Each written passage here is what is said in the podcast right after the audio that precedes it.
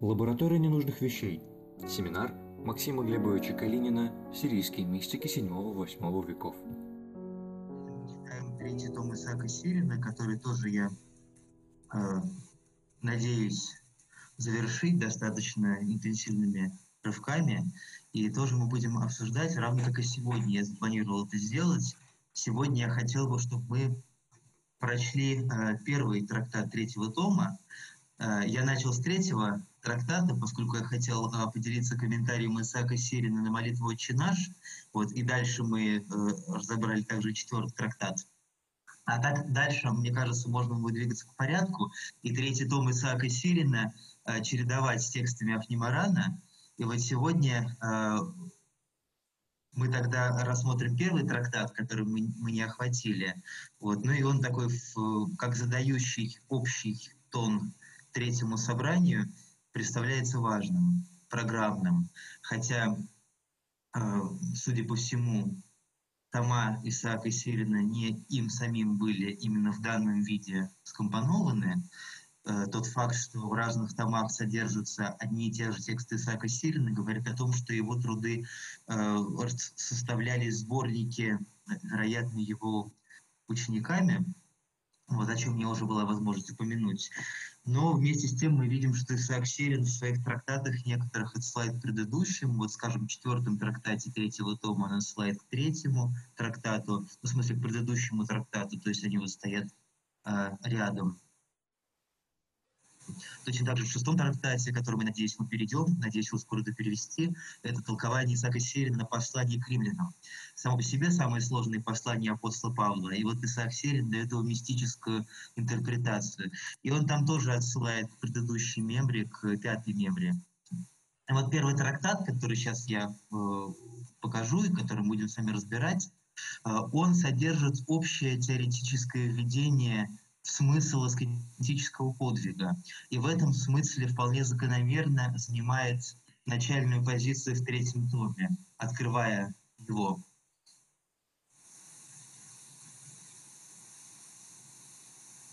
Вот. Так, сейчас я тогда включаю функцию демонстрации экрана. Исаака Сирина открывается трактатом, который называется «Мемора об иночестве и образе э, будущих вещей». Ну, как, как я уже говорил, вещи я пока ставлю в квадратных скобках для форм женского рода множественного числа. В данном случае э, да, дан, тех, что имеет э, наступить, тех, что уготованы значит, образе будущего или образе будущих вещей, который изображен в иночестве теми, кто истинно держится всего образа, а также сравнение того, что свойственно иночеству, житием, которое настанет после воскресения. Ну вот из надписания, надписание тоже, вероятно, э, отражают э, некую вторичную традицию, традицию э, тех, кто составлял эти монашеские сборники. К сожалению, мы немного знаем о э, традиции составления монашеских сборников для того периода, когда восточно-сирийская мистическая традиция переживала расцвет. Э, Григорий Михайлович Кисель детально изучал западно-сирийские монашеские антологии, э, датируемые преимущественно 14-15 веками, и он говорит, что для восточно-сирийской традиции, для более раннего периода, мы знаем достаточно мало о том, какие антологии имели хождение по каким принципам они составлялись. Но есть основания считать, что написание текстов могли отражать тоже редакторскую работу. Как бы то ни было, это написание точно отображает содержание этого текста. Как я сказал, это такой э, манифест аскетического делания. Э, жизнь иноков выше века сего житие же их подобно веку будущему. Но слово, э, словом «житие» я стандартно перевожу сирийский термин «дуббара», «поведение». Но сам глагол «даббар» означает «вести», то есть глагол «дуббара», э, простите, существительное от глагольное «дуббара» — это аналог русского слова «поведение». Э, ну, поскольку слово «поведение» имеет коннотации, которые в аскетическом тексте едва ли будут уместны, коллеги посоветовали использовать термин «житие» не в смысле агеографического текста, а в смысле образа жизни, как это использовалось в дореволюционных переводах в эстетической литературе. То есть для слова «жизнь» используется слово э, «хайе», то есть период жизни человека, да, жизнь противоположность смерти, а для слова «житие» слово «дубара», то есть образ жизни. Ну, это стандартная мысль восточно-сирийской мистической традиции, и не только ее, о том, что тот образ жизни, который э, вели наши авторы, должен был служить предвосхищением будущего века. То есть это была идея залога того, чтобы в состоянии будущего которая э, по замыслу Бога охватит все творение, пережить заранее в качестве залога уже в этой жизни. Эта мысль была очень важна для Федора Мусуистийского, который видел в таинствах церкви залог будущего. И для восточно-сирийской традиции сам образ жизни подвижника – это тоже залог. Вот на конференции, посвященной Исааку Сирину в 2013 году, Патрик Хагман автор книги «Аскетизм» Исаака Сирина, сделал доклад под названием «Монах как таинство», имея в виду, что ту роль, которую для Федора Мусуистийского выполняет таинство, быть залогами будущего, для Исаака Сирина выполняет сама жизнь подвижника. И вот он дальше свою мысль поясняет, они не женятся и не выходят замуж. Ну, это цитата из Евангелия, э, да, когда Асадукеи искушали Христа и спрашивали, предлагали ему апорию, которая должна была показать, что в будущем, что, что воскресенье не существует, да, когда они ему историю с одной женой семи мужей приводили, да, и на это Христос сказал, что в воскресенье не женится, не выходит замуж. И вместо лицом к лицу, это знаменитое изречение из первого послания Коринфянам апостола Павла, да, когда он говорит о том, что однажды мы узрим все лицом к лицу, а не как в зеркале. И вот вместо лицом к лицу, которое пока еще не наступило, они во всякое время переживают в молитве смешение с Богом через истинный образ тамошнего века. Замечательно на контрастах на, на оксюморонах построено это высказывание. С одной стороны, речь идет о смешении. Мы термину смешение, в данном случае слово хультана использовано, и мы говорили с вами, что буквально здесь сказано смешиваются смешением в молитве. То есть, с одной стороны, термин смешение, который э, был на грани, который вызывал подозрение, мог вызвать подозрение в смешении в стирании границ между Творцом и Творением, но который вместе с тем, как мы говорили с вами, имеет вполне традиционное содержание и имеет основание и в раннесирийской, и в переводной литературе.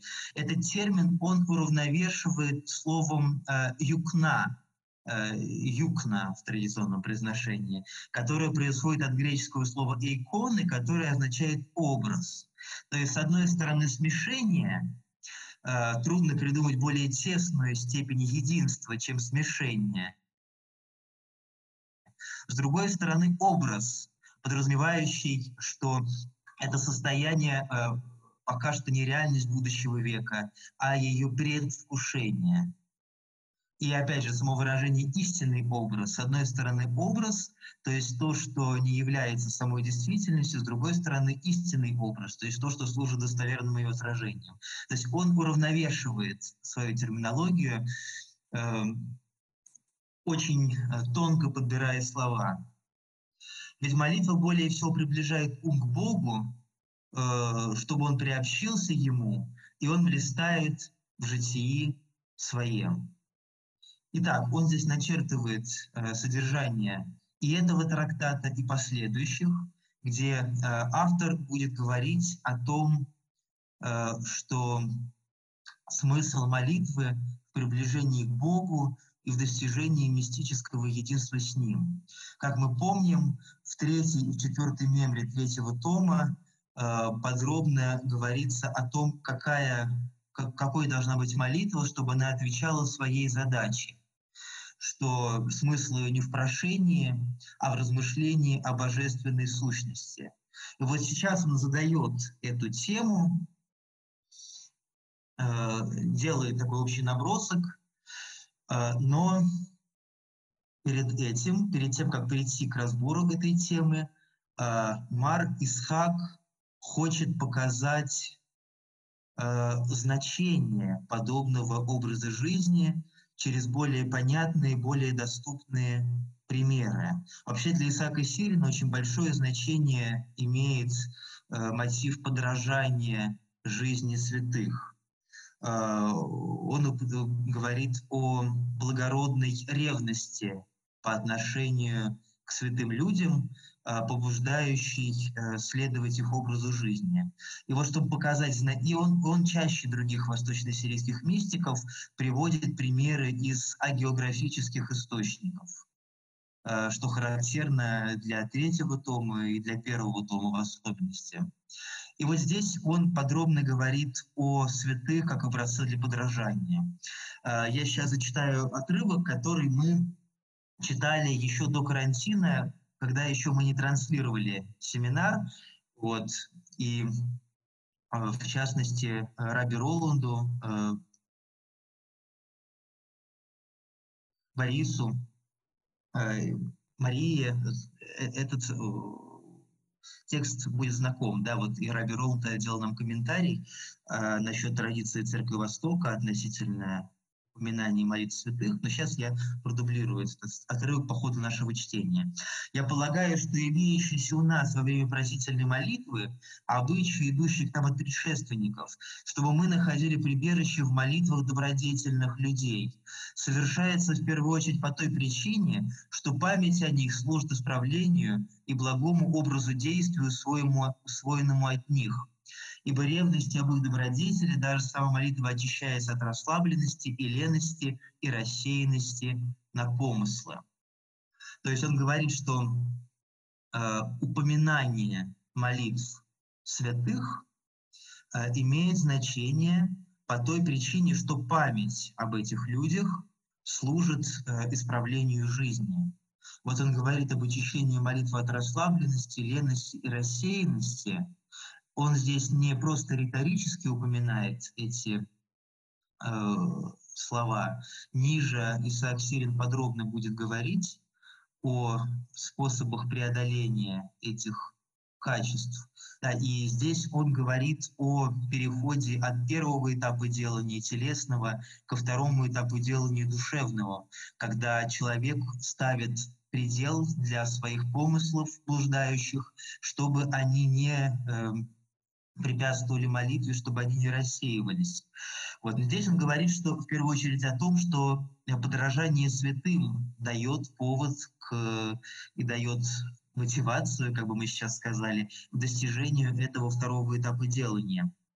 Значит, здесь важен еще тот момент, что он не говорит об обращении к святым, э, поскольку такой традиции не было в Церкви Востока, и поскольку, как в другом месте говорится в первом томе, э, если Исаак Сирин напоминает о явлении святых и говорит о том, что явление святых — это явление ангелов в обличии святых. Вот есть статья Владимира Баранова в сборнике конференции, посвященной Исааку Сирину, и она доступна онлайн, той самой конференции 2013 года.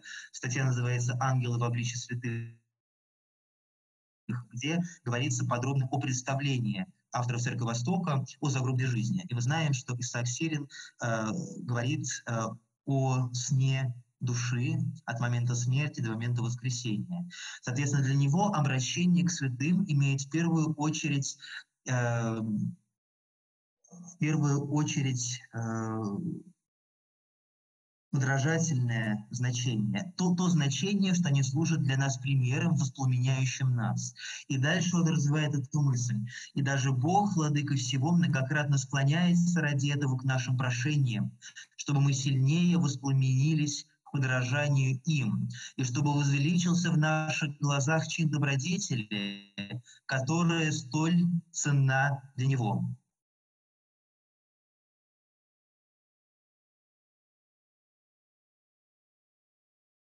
Да, вот я, я проверил, отображается ли экран или нет. Да. А, опять же, в свете третьей меморы и четвертой Исаака Сирина мы видим, что выражение «многократно склоняется» э, должно быть особо нагружено для Исаака Сирина, который подчеркивает, что Бог не нуждается ни в каком прошении, и Бог э, заранее знает э, обо всем, да, как он об этом говорит в третьей и в четвертой мемре, следуя на горной проповеди. Вот. И здесь он говорит, что если Бог склоняется к нашим прошениям, то только потому, что он преследует определенную цель, а не потому, что была необходимость ему об этом напоминать. И его цель – воспламенить к подражанию святым. Ибо те, кто шествует в добродетели, способны стать домом прибежища и для других, не только при жизни, но и после смерти своей. Да, и здесь он опять же говорит о святых. И далее подкрепляет эту мысль текстами Священного Писания. Я говорю это в соответствии с намерением Писаний, совершая все эти действия в соответствии с целью, которая установлена им, он и в них то есть в этих самых действиях, возвеличивает святых своих, как сказано, по чью награде всем и спасу его ради меня и ради Давида, раба моего. Это э, цитата встречается в четвертой книге царств и у пророка Исаии. Э, и э, для Ветхого Завета выражение «ради Давида, раба его» тоже должно было иметь особое звучание, поскольку в Ветхом Завете э, нет прямых указаний на посмертное бытие души. Вот, если не считать момента явления Самуила Айндорской волшебницы, которая сама по себе встречала противоречивые интерпретации. А, мы помним, что Христос ссылался на а, на фразу «Бог Авраама, Бог Исаака и Бог Иакова», открытую Моисею, цитирую третью главу книги «Исход», а, видя в этой фразе указание на то, что у Бога все живы и посмертное бытие душ в самом деле существует. И здесь Исаак Сирин приводит пример упоминания праведника, уже, уже почившего в Ветхом Завете, как доказательство того, что пример святых людей ценен в глазах Бога именно тем, что он воспламеняет в остальных ревность к подражанию их жизни. Вот Здесь он дает такое отступление от своего первого параграфа. Да, в первом тексте он предначертал общий, э, дал обзор общего смысла аскетической жизни. Э, затем автор отклоняется от этой мысли на три абзаца, три параграфа, с тем, чтобы показать величие этого образа жизни, ссылаясь, с одной стороны, на авторитет церковной традиции, на авторитет богослужения, и с другой стороны на авторитет священного писания. И затем он возвращается к теории молитвенного делания. И вот здесь наступает очень трудный параграф, который разные исследователи интерпретировали по-разному. И вот сейчас мы с вами вникнем в эту загадку, которую оставляет нам Исаак Сирин. Загадку к тому же еще и числовую. Сии суть виды приобщения двум из глав сердечных трудов без безмолвии, которыми ум укрепляется и очищается, и изгоняет леность, и вожделевает во все времена свои пребывать в общении с прекрасными вещами, и тогда восходит по ступеням, через уничтожение памяти о мире всем, который овладевает им, и через постоянное воспламенение памяти о благах он достигает ясности умного делания. При восприятии же в делании относится к тем двум другим главам, которые остались нам из обозначенного выше. Среди них начальная глава «Труд», а превосходнейшее размышление. Итак, он говорит сначала о приобщении двум из глав сердечных трудов. Каким двум главам, о каких двух главах идет речь, как будто бы не обозначается здесь. К тому же он говорит двум из глав. При этом же он говорит о двух главах, которые остались нам из «Мен рушме а, Слово «рушма» имеет, в частности, значение «надписание». Глагол «рашам» означает э, чертить, рисовать, вырезать какую-то надпись или какой-то узор. Но вот, в частности, в комментарии Дадиша Катарского на э, аскетикон Авы Исаии слово «рушма» используется в значении написания мемора, написания произведения. Очевидно, что здесь он э, ссылается на свой, э, на свой же текст. Вот, получается, что он здесь говорит о неких двух главах, двум из глав, ниже говорит о двух других главах. В общей сложности называют четыре главы. Давайте разберемся, что это за четыре главы, и в особенности, если эти две главы он называет труд и размышления, то что за первые главы и что за приобщение? Здесь много важных понятий, которые нуждаются в разборе. Итак, си суть вида приобщения двум из глав сердечных трудов – в первую очередь нужно разобрать понятие сердечных трудов, и нужно также разобрать понятие приобщения, аньяна, которое буквально означает собеседование, взаимодействие. Думаю, что стоит начать с понятия труд сердца. Э, это понятие в единственном числе, здесь говорится о сердечных трудах во множественном числе, понятие труд сердца в единственном числе упоминается э, в сороковом трактате первого собрания и э, в 21 трактате второго собрания. Э, сейчас я открою текст. Вот в 21 слое второго собрания говорится, «Итак, когда ты ослаб и утомился от труда псалмопения, с этим постоянным повторением обычных молитв, и не способен ты уже более трудиться в этом так, как раньше, из-за старости или из-за великой немощи тела, тогда трудись вместо этого в молении, прошении в подобных деланиях. Долго и настойчиво приноси моление твое, проси усердно и трудись в молении твоем сердечным усилием. Амля лыбба в труде сердца. Будь настойчив, проливай молитву растягивай ее надолго, пока не откроется для тебя дверь.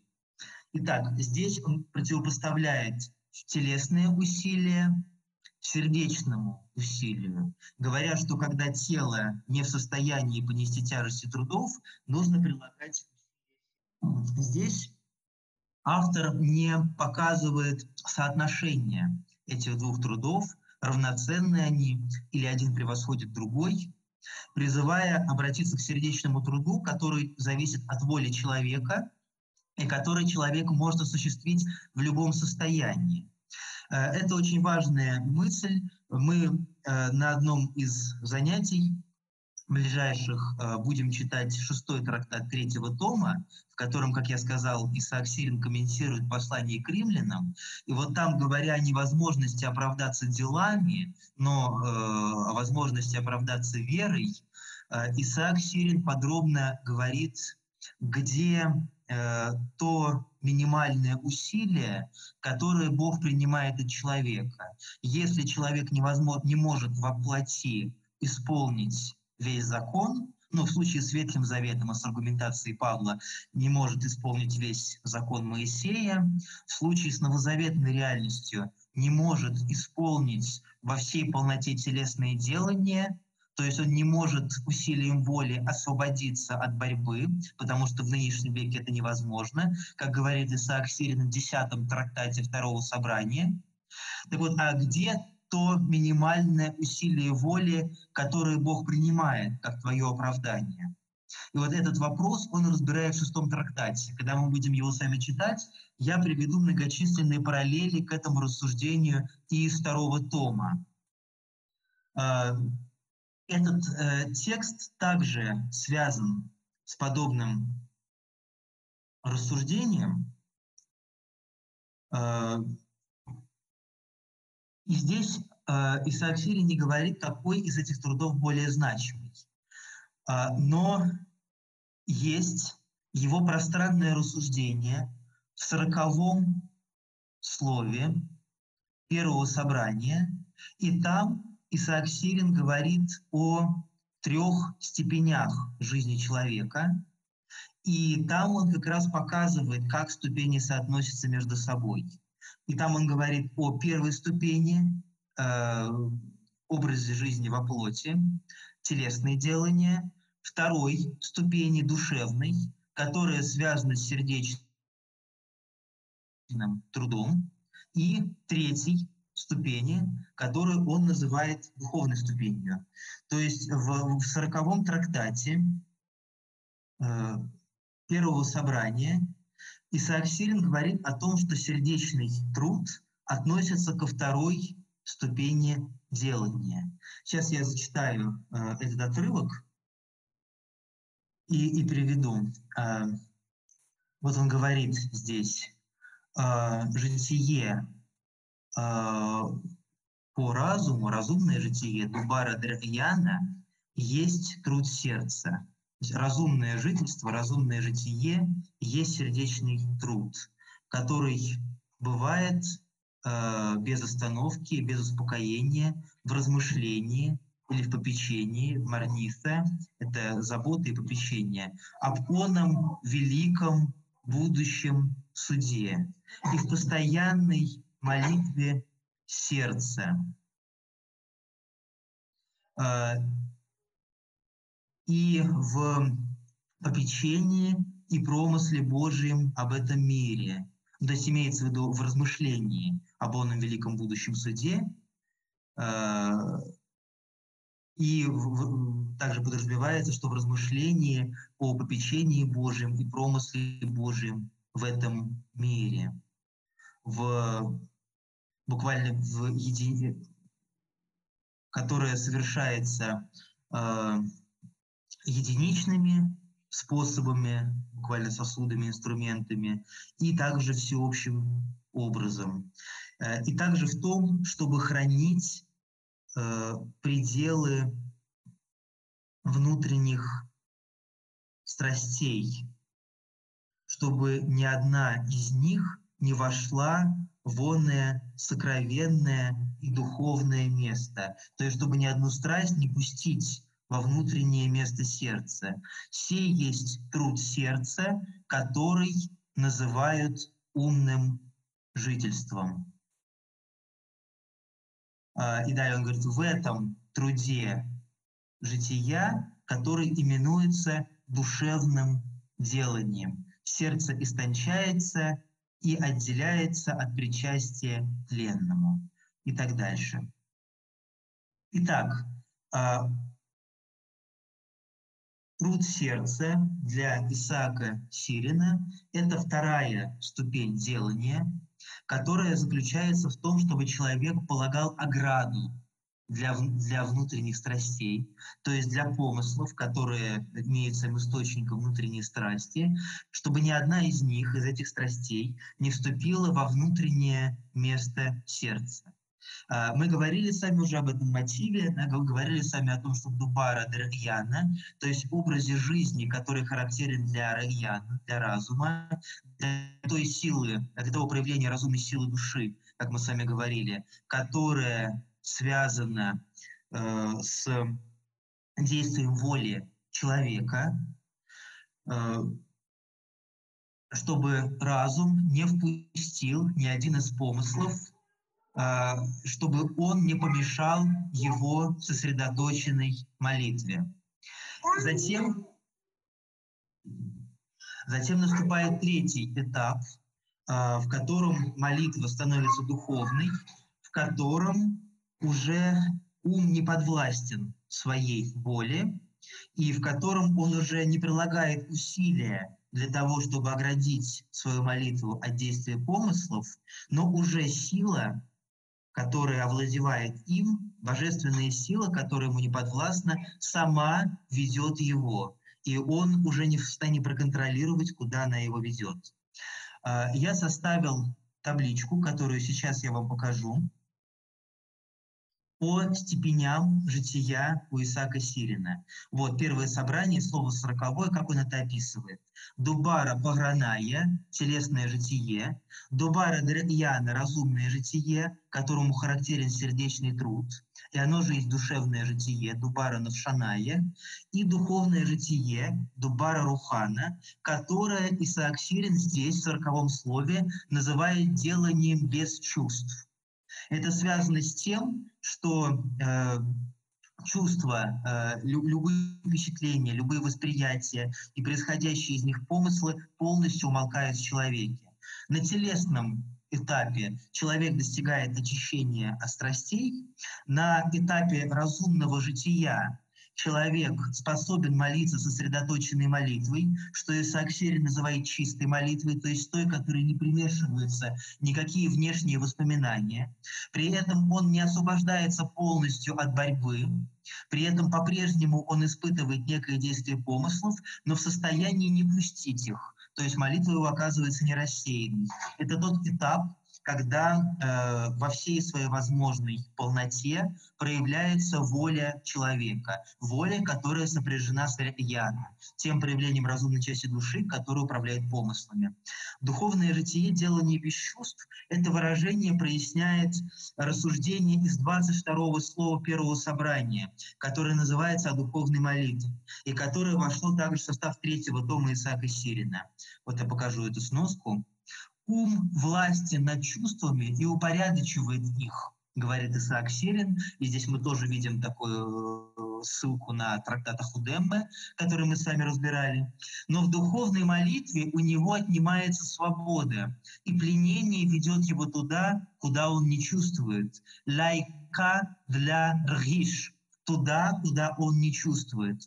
То есть э, ум власти над чувствами, над помыслами но уже телесные чувства не в состоянии повлиять на духовную молитву, и умные чувства тоже отключаются. А, и умные чувства, потому что когда говорится об уме, что он ргиш, Речь идет, очевидно, об умных чувствах. И часто Исаак Сирин упоминает о чувствовании Бога, чувствовании истины и так далее. Таким образом, в духовной молитве ум уже не властен над этим состоянием. Э, таким образом, мы видим, что наш трактат, который мы сами разбираем, имеет отношение ко второму этапу делания, к разумному житию. При этом есть еще одно очень интересное рассуждение Исаака Щирина, Э, в 22-м трактате второго тома. Вот это первая колонка таблички, где Исаак Сирин говорит о трех степенях труда. Не делания, а только труда человека. И вот моя табличка получилась рваная, потому что Исаак Сирин говорит здесь о разных вещах, и они не э, четко, систем... не четко э, встраиваются одна в другую. Здесь Исаак Сирин говорит о соотношении телесного труда и э, внутреннего труда, а здесь говорит о разных степенях жития и разных степенях мистического опыта. И все авторы, которые занимаются исследованием Исаака Сирина, отмечают, что э, язык Исаака Сирина с трудом поддается систематизации, но с другой стороны, там, где он сам предлагает какую-то классификацию, мы должны проявить к ней внимание, чтобы э, под предлогом э, того, что его аскетика с трудом поддается систематизации, мы не упустили чего-то важного и не отказались от попытки понимания Исаака Сирина. Поэтому систематизировать, свести воедино то, что можно свести, мы должны. И вот Исаак Сирин в 22 слове э, второго тома э, степенях труда. Сейчас я зачитаю этот отрывок. Без чувств имеется в виду телесных или чувств духовных? Вот я, я зачитал сейчас как раз э, фрагмент. Да, да, да. Вот, поскольку говорится об уме, что пленение ведет его туда, куда ум не чувствует, то, значит, то это значит, что не только телесные чувства, но и духовные в этом случае подразумеваются. Но имеется в виду, э, что в данном случае ум не обладает своей собственной волей. Именно в этом состоянии, на самой вершине молитвы, о которой он говорит. Поэтому э, он не может направить свои чувства, он уже достиг встречи с Богом, и теперь эта сила ведет его этот смысл он вкладывает выражение «без чувств». Очень красноречиво это описано в 22 слове. Вот, конечно, когда читаешь, тогда захват, захватывает дух, он очень сильными выражениями об этом говорит, что ум не ведет уже, но он ведом. Вот. А сейчас я говорю о первой колонке, о степенях труда. И вот он говорит, не одинаков по способу и цели труд для начальной, промежуточной и заключительной степени. Начальная степень предполагает труд со многим молитвословием и является только умерщвлением тела посредством усиленного поста. На промежуточной степени эти делания уменьшаются, и усердие в них заменяется на усердие в других деланиях. Труд чтения и особенно коленопреклонения. На третьей ступени э, уменьшается усердие в том, что относится к и человек трудится в размышлении и в молитве сердца. Итак, первая ступень – это ступень э, поста и исключительно телесного делания. В промежуточной ступени к телесному деланию прибавляется труд чтения. Выражение труд чтения Альма Кирьяна используется и в четвертом трактате первого собрания. Это тоже характерное для Исаака Сирина словосочетание. И под трудом чтения он понимает э, молитвенное чтение и размышление молитвенное чтение Священного Писания и размышления над ним, с тем, чтобы в нем искать изображение промысла Божьего, которое человека приводит в изумление.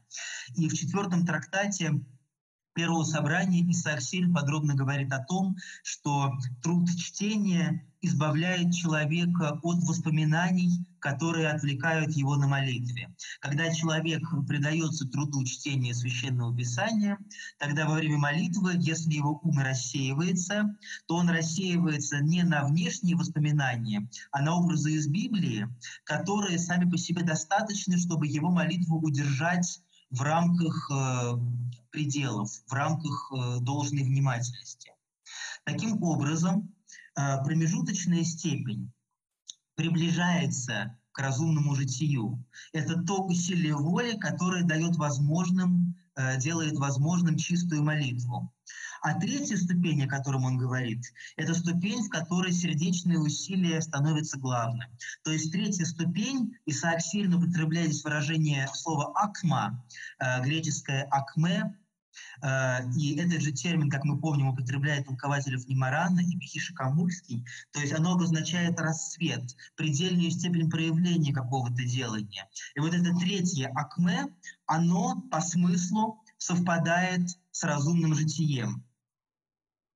То есть э, три степени телесного труда примерно вот так соотносятся с тремя степенями жития. У телесного жития есть период, когда человек занимается аскетическими подвигами, и затем переходит также к труду чтения, и затем он уже достигает такого навыка, когда его молитва удерживается в ограде, не рассеивается, к ней ничего не примешивается, так что она становится чистой молитвой. Это есть сердечный труд.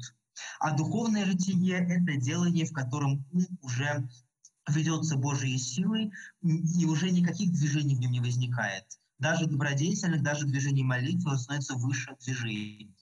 И здесь же я привел примеры степеней жития Иосифа Хазаии, причем, как представляется, духовное житие э, для Исаака Сирина э, наступает раньше, чем духовная степень у Иосифа Хазаи. Ну и действительно, когда мы сравниваем между собой разных авторов, нам нужно крайнюю внимательность проявлять с тем, чтобы не сопоставлять их механически. Потому что Исаак Сирин, говоря о трех степенях, может иметь в виду не то же самое, что Иосиф Хазаия, говоря о трех степенях. Так вот, вот это состояние, когда ум становится выше любых образов в своей молитве, и молитва становится абсолютно простой, для Иосифа Хазаи это состояние соответствует месту ясности. А место ясности для Иосифа Хазаи является вершиной душевной степени. Таким образом, вот эта рваная табличка, она как раз отражает то, что разные авторы по-разному смотрят на этот вопрос. То, что Иосиф Хазай называет духовной степенью, это соединение с безвидным светом. А то, что Исаак Сирин называет духовным житием, это то, что Иосиф Хазай называет местом ясности. Эм, Но ну, нам как раз важно показать, что каждый автор, хотя они близкими категориями мыслили, э, у каждого автора есть своеобразие в описании своего опыта. Это как раз важно, чтобы мы всех авторов пользуясь единством терминологии, не сводили к общему знаменателю. Мы видим, что они говорят о близких вещах, и трактат Иосифа Хазаи о молитве вместе ясности содержит очень большие перефразы из 22 слова первого тома Исаака Сирина, но при этом Иосиф Хазаи использует несколько иную терминологию. То есть то, что для Иосифа Хазаи духовное житие, это состояние для Иосифа Хазаи начинается вместе ясности, которое оказывается вот здесь, на границе душевной степени и духовной. Вот можно, можно маленький вопросик. Максим, Подскажите, пожалуйста, а вот вы говорили, что у сирийских мистиков есть два слова для обозначения ума э, – Мадда и Хауна. Вот э, здесь э, о каких словах имеется в виду и чем вот эти вот понятия отличаются? А, это как раз один из очень трудных вопросов для э, изучения сирийской мистики, который еще требует решения.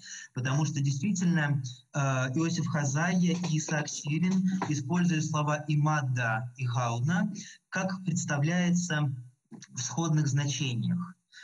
Э, в том числе э, Иосиф Хазая, говоря о месте ясности, использует эти термины «игауна» и «мадда», рассуждение из 22 слова первого тома, в данном случае говоря о движении ума, используя слово «гауна», но он также в других своих трактатах использует и слово «мада» тоже. А, в трактате Ахудемме об устроении человека, который, как мы говорили, ссылаясь на Григория Кесселя, а, повлиял на современника Исаака Сирина, Семена Тайбута, и, возможно, был известен другим восточно-сирийским авторам, э, о Мадда говорится как о субъекте познания, потому что слово «мадда» связано с глаголом «ида» — «познавать». А о «гауна» э, говорится как о том проявлении разумной э, части души, которая заключает в себе опыт приобретенный человеком. То есть, когда, если это рассуждение о Фудемме перенести на Исаака Сирина и Иосифа Хазаи, то когда человек хранит в себе э, память о приобретенном им опыте, когда он получает э, опыт в неком новом состоянии, помнит о нем, то это относится к гауна. А в тот момент, когда человеку открываются новые тайны, в этот момент э, задействован мадга. То есть важно, что и то, и другое – это проявление одной и той же умной силы души. Вот, и когда человек э, значит, сейчас я это сформулирую еще раз более строго, когда человек э, является участником, субъектом нового для него мистического опыта, тогда участником да, этого, э, этого нового движения богопознания является Мадда. При этом э, этот опыт остается в сознании человека. И благодаря добродетели, которую мистика называет таянство, человек снова и снова участвует в этой добродетели. И вот память об этом опыте приобретенном – это прерогатива Гауна. Эти вещи лишь абстрактные. Речь идет о разных проявлениях одной и той же духовной природы человека. Э, ну вот пока что так предварительно, э, с опорой на Фудемме, я мог бы ответить на этот вопрос. Спасибо большое. Спасибо, Можно Борис. добавить еще? Да? Пока не забыли. Да, да, разумеется. Да, ну, насчет предыдущего вопроса, Хавна, например, в словаре Костаза она употребляется как интеллект еще. Так, на всякий случай. Но у меня вопрос был другой. Транслитерация, э, вот здесь вторая, начальная степень, написано Шухта Шаройта. Мне кажется, там должно быть Шарвайта через Вав. Или Шарвета, как сейчас уже говорят обычно. Но не шарой. Это шарой нет такой формы. Есть форма шарвая. Шарвайта. Начальная. Через вав. Угу. Да, Вот. а, да, там э, э, это, это, это неогласованный текст. а, Да, да, и да, поэтому я понял. Я имел в виду модель Катула, но я думаю, что Шарвайта будет э, более Да, естественным. да, да, да, да, да, да. Это она естественная, оно даже сохранилось э, в новом языке. И шарва это обычная начальная форма. Ну да, да, и есть э, шарваи новоначальные в сирийском Да, да, да, да, да. Да. Да, спасибо большое, Роберт. Ради Бога. Да. А, Вот, кстати, здесь интересно, что для начальной степени он использует словом «шухта», которое означает «мера» или «степень», а далее он использует сло- э, слово «акма». Вот. Но здесь речь идет, видимо, не о несистемности терминологии Исаака Сирина, а о том, что для начальной степени э, он еще не говорит об акме, о зрелости, о неком достижении и использует понятие мера.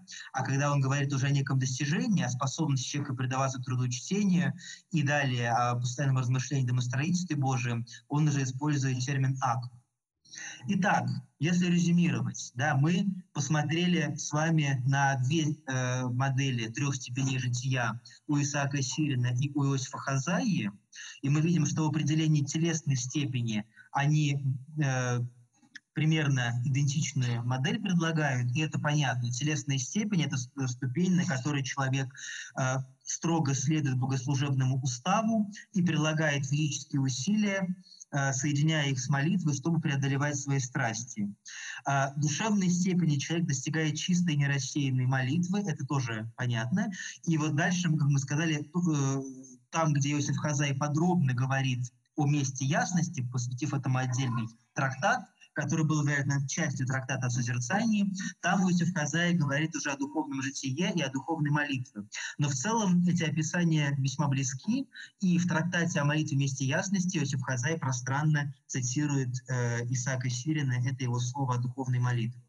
А здесь мы сказали о разных степенях труда, и мы видим, что э, труд сердца – это высшая степень труда человека. Э, Три степени труда заканчиваются вот здесь, вот, не доходя до конца нашей таблички, потому что там, где речь идет о духовном житие, о степени совершенства Исаака Сириня, о молитве вместе яс... э, о степени совершенства Иосифа Хазая и молитве вместе ясности, о духовном житии Исаака Сирина, там уже труд прекращается, потому что, как я сказал, прекращается усилие воли. Поэтому наша колонка должна оборваться, не дойдя до конца нашей таблицы. Итак, что такое, э, что такое, сейчас снова, снова открываю наш текст, что такое сердечные труды, мы с вами поняли. Да? Сердечные труды – это делания, которые относятся ко второй ступени мистического опыта. Теперь нужно понять, что такое приобщение к этим трудам и что же за главы этих трудов, о которых идет речь. Итак, э, приобщение, аньяна, буквально общение или э, собеседование, термин, который любит э, Исаак Сирин и использует его во всех частях э, своих творений. Это характерная фразеология, которая свойственна именно Исааку Сирину и не характерна для других э, восточно-сирийских мистиков. Сабина Кьяла, когда переводит это место, равно как и Мэри Хэнсбери, ставит точку после слова «приобщение». То есть «си» суть вида приобщения, имея в виду приобщение э, с Богом. Но здесь, на мой взгляд, правильнее говорить о приобщении чему-то, приобщении двумглав сердечных трудов. Я покажу сирийский текст, а сначала я открою подборку примеров, в которых э, речь идет о приобщении в других э, текстах Исаака Сирина. В десятом трактате второго собрания говорится о достославных собеседованиях с Богом. А В 41-м трактате слово «иньян» используется, используется в значении бесед, пустых бесед. А В 29-м трактате говорится о наслаждении от собеседования с Богом. В 30-м трактате о собеседовании Богом с безмолвием. А В 10-м трактате о собеседовании знания в значении приобщения знанию.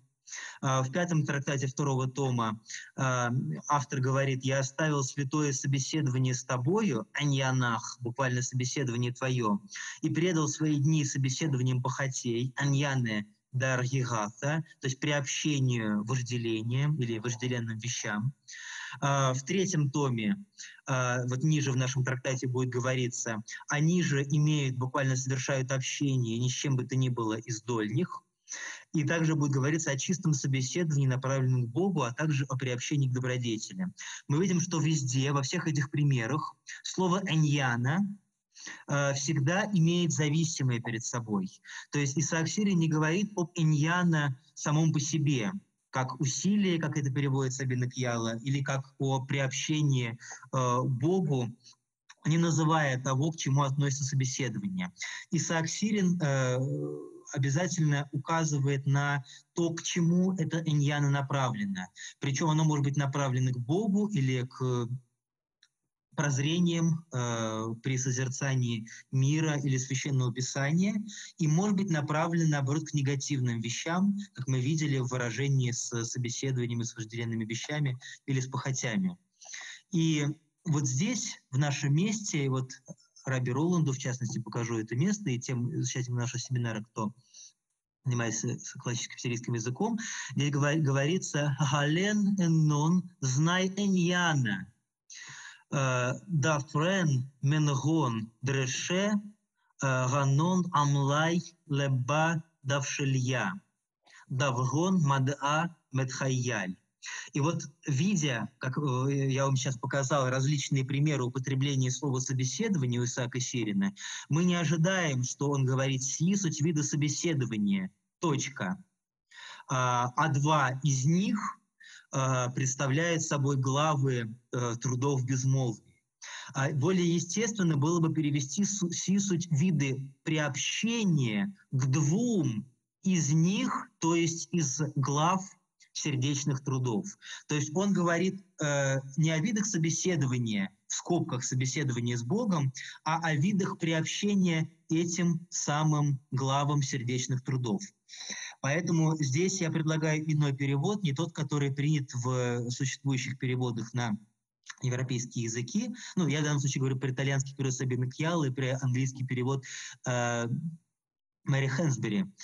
Э, сии суть виды приобщения двум из глав сердечных трудов безмолвия.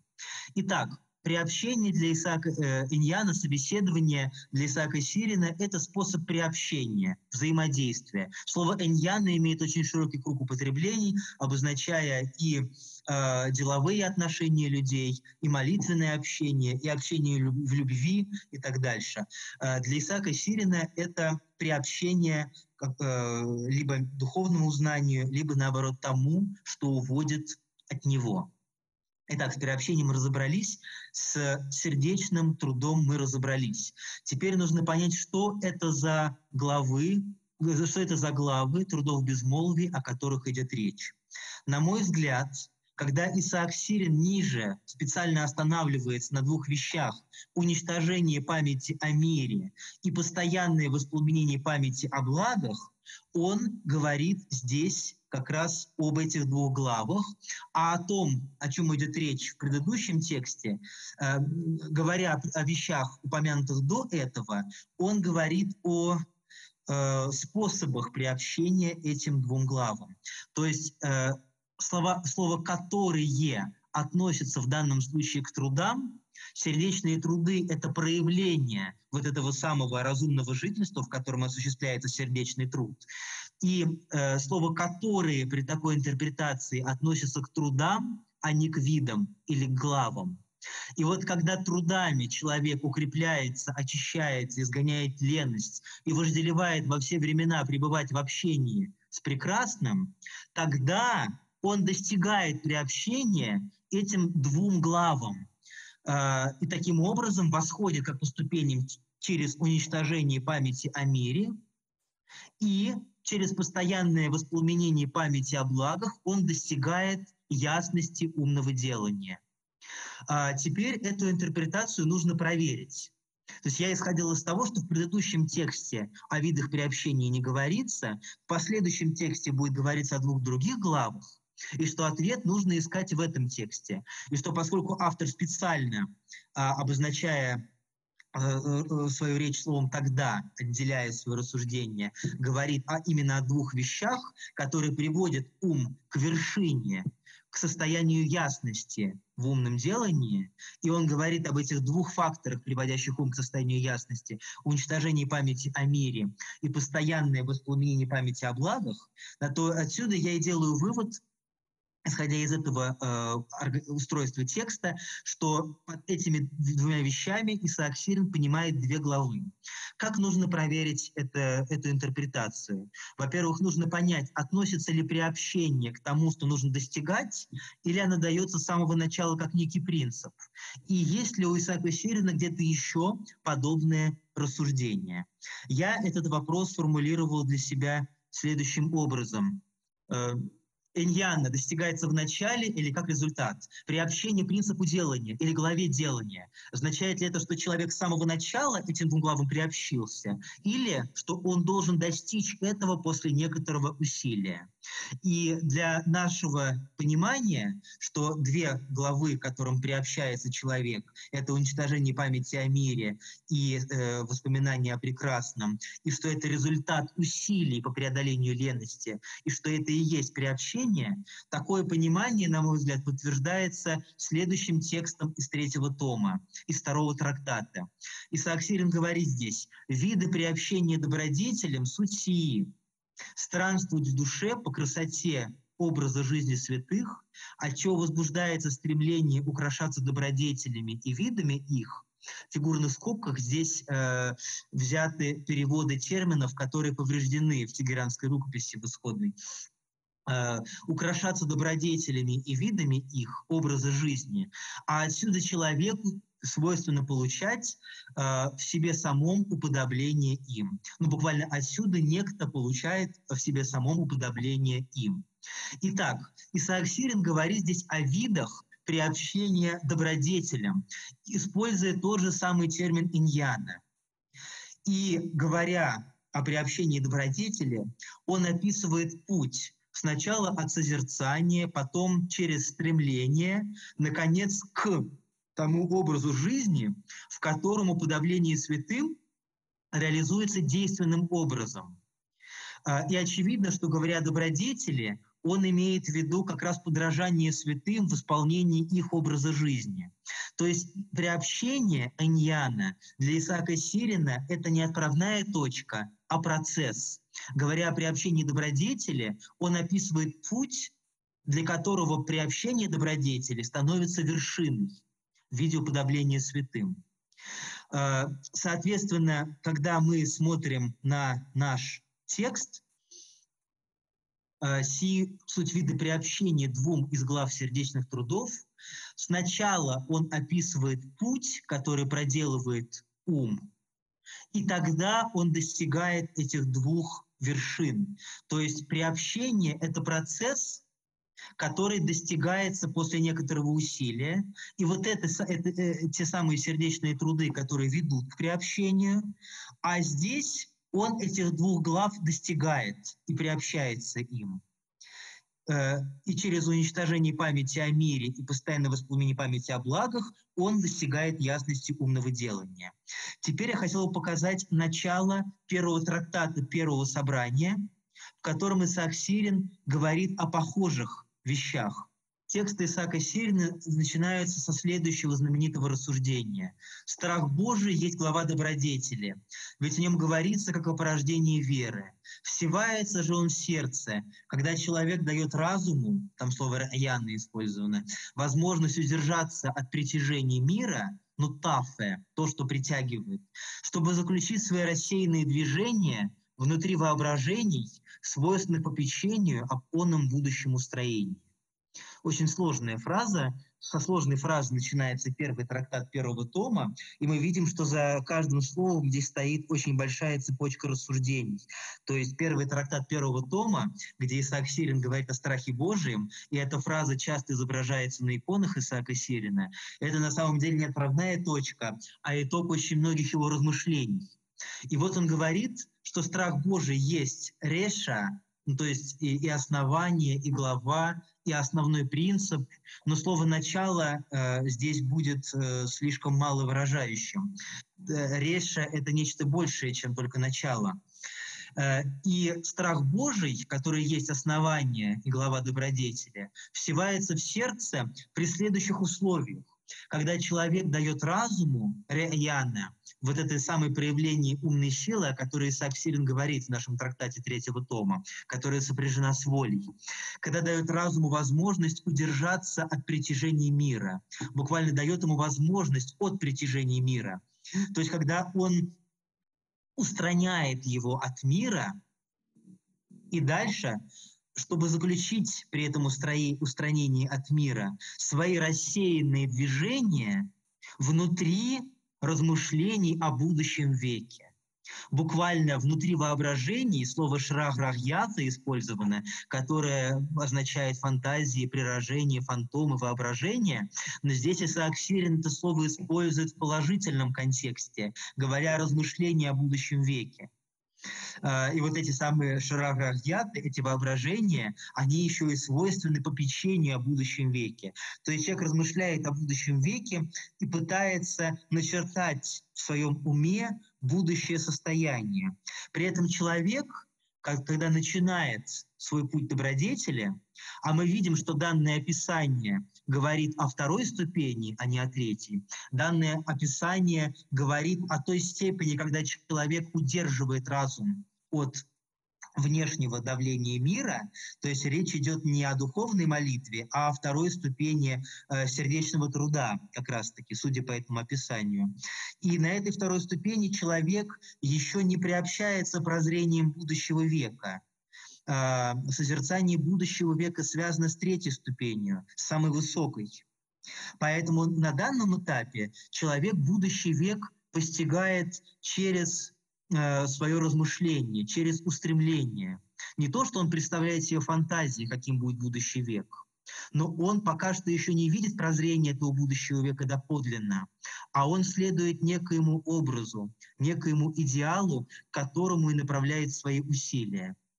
Именно поэтому, говоря о добродетели второго этапа, Исаак Сирин часто использует слово «размышление», «герга», о котором мы с вами говорили часто. «Герга» или «гырга» в традиционном произношении. Это еще не прозрение будущего века и тайн Бога, какими они являются, как они есть, но это уже очищенные от помыслов, потому что на втором этапе человек не пускает ничего в свое сердце, размышление о, о благости Бога и о том, какой век Он уготовил. А, ум еще в своей воле, он еще не смешивается с божественным светом, он еще сам направляет свои помыслы и отсекает помыслы лишние, но уже на этом втором этапе ум испытывает восторг, изумление перед благостью божественного замысла. То есть ум уже очищен, но при этом еще не видит свет, но лишь направляет туда свое движение, думая о красоте божественного замысла. Вот это состояние Исаак Сирин обозначает термином размышления. Размышление Исаака Сирина, его гырга, его э, рынья, это нечто более высокое, чем наши размышления, когда у нас есть поток мыслей, поток сознания, и мы что-то обдумываем.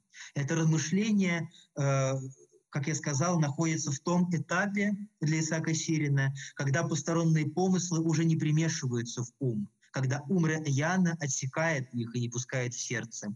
Поэтому размышление э, нужно понимать не в бытовом смысле некоего раздумья, а в смысле аскетического делания, в смысле направленной воли, направленного усилия ума, которое целиком сосредоточено на представлении о благости Божией.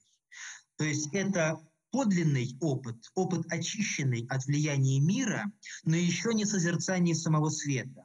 Именно поэтому Исаак Сирин говорит здесь о воображении, имея в виду не фантазию, а об образе, но еще не прозрение. Точно так же в начале третьего тома, как мы помним, он говорит об истинном образе будущего века. Еще не о прозрении будущего века, а об образе, но образе истинном, потому что ум к этому уже становится готов. Э, итак, это описание начала первого тома Исаака Сирина говорит о э, втором этапе и о сердечном делании. Как это видно из сравнения этого описания с тем, что мы видели в сороковом трактате.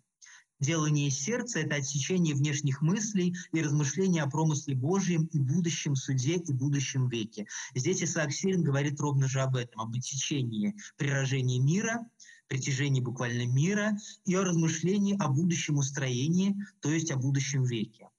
И здесь, в третьем томе, Исаак Сирин тоже говорит об уничтожении памяти о мире и о воспламенении памяти о благах. Э, и под благами, э, как правило, сирийские мистики подразумевают благо будущего века. То есть мы видим два очень близких описания. И оба эти описания относятся к сердечному труду. Как мы это видим, с одной стороны, из замечания о сердечных трудах в пятом параграфе первого трактата третьего тома, и как мы это видим из сравнения э, начала первого трактата первого тома с сороковым трактатом, где описывается сердечный труд.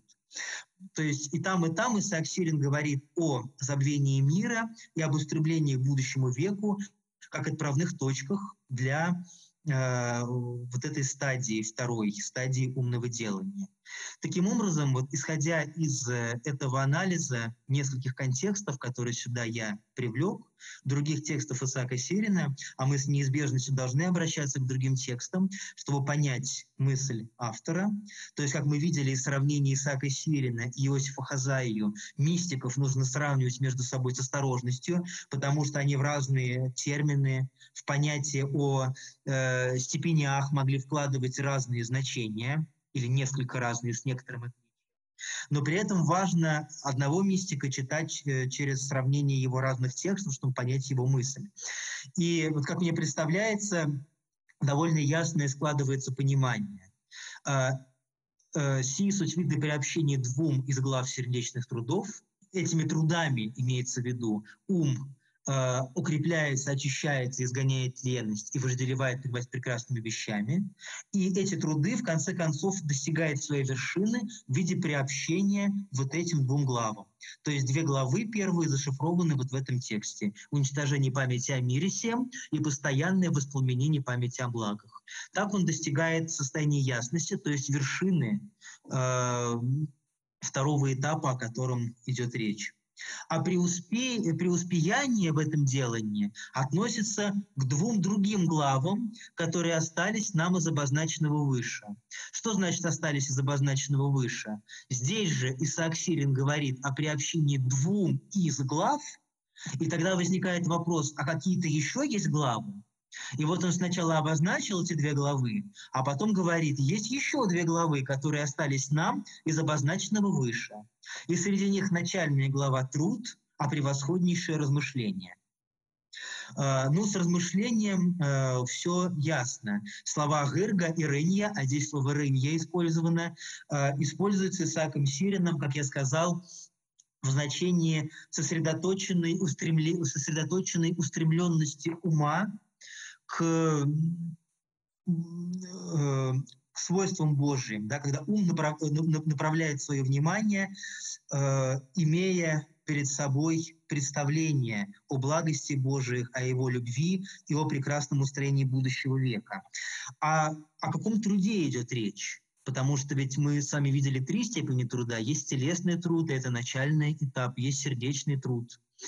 Э, и вообще довольно Исаак Сирин часто делает так, что давая определение одного понятия, э, в размышлении приводит в конце концов к какому-то очень близкому понятию. Так что европейская формальная логика тут не выдерживает. И вот он говорит главы сердечных трудов, и при этом одной из глав сердечных трудов у него тоже оказывается труд. Но там труды во множественном числе, обозначая начальные усилия, а здесь некий труд в единственном числе. И, к счастью, Исаак Сирин дает нам его определение. Первая глава то есть имеется в виду вот эта глава из тех, что напомянул здесь, связана с тем, чтобы исследовать творение и, опять, изумляться божественному домостроительству. То есть речь идет о как раз э, превосходном э, состоянии, о реализованном состоянии сердечного труда, когда человек не только усилием воли направляет внутреннюю молитву, но уже и достигает естественного созерцания и изумления. А, состояние изумления для Исаака Сирина – это вершина сердечного труда. Как мы видели, забвение о мире и мысль о будущем веке – это начало сердечного труда, как мы видели из цитаты из первой мемры.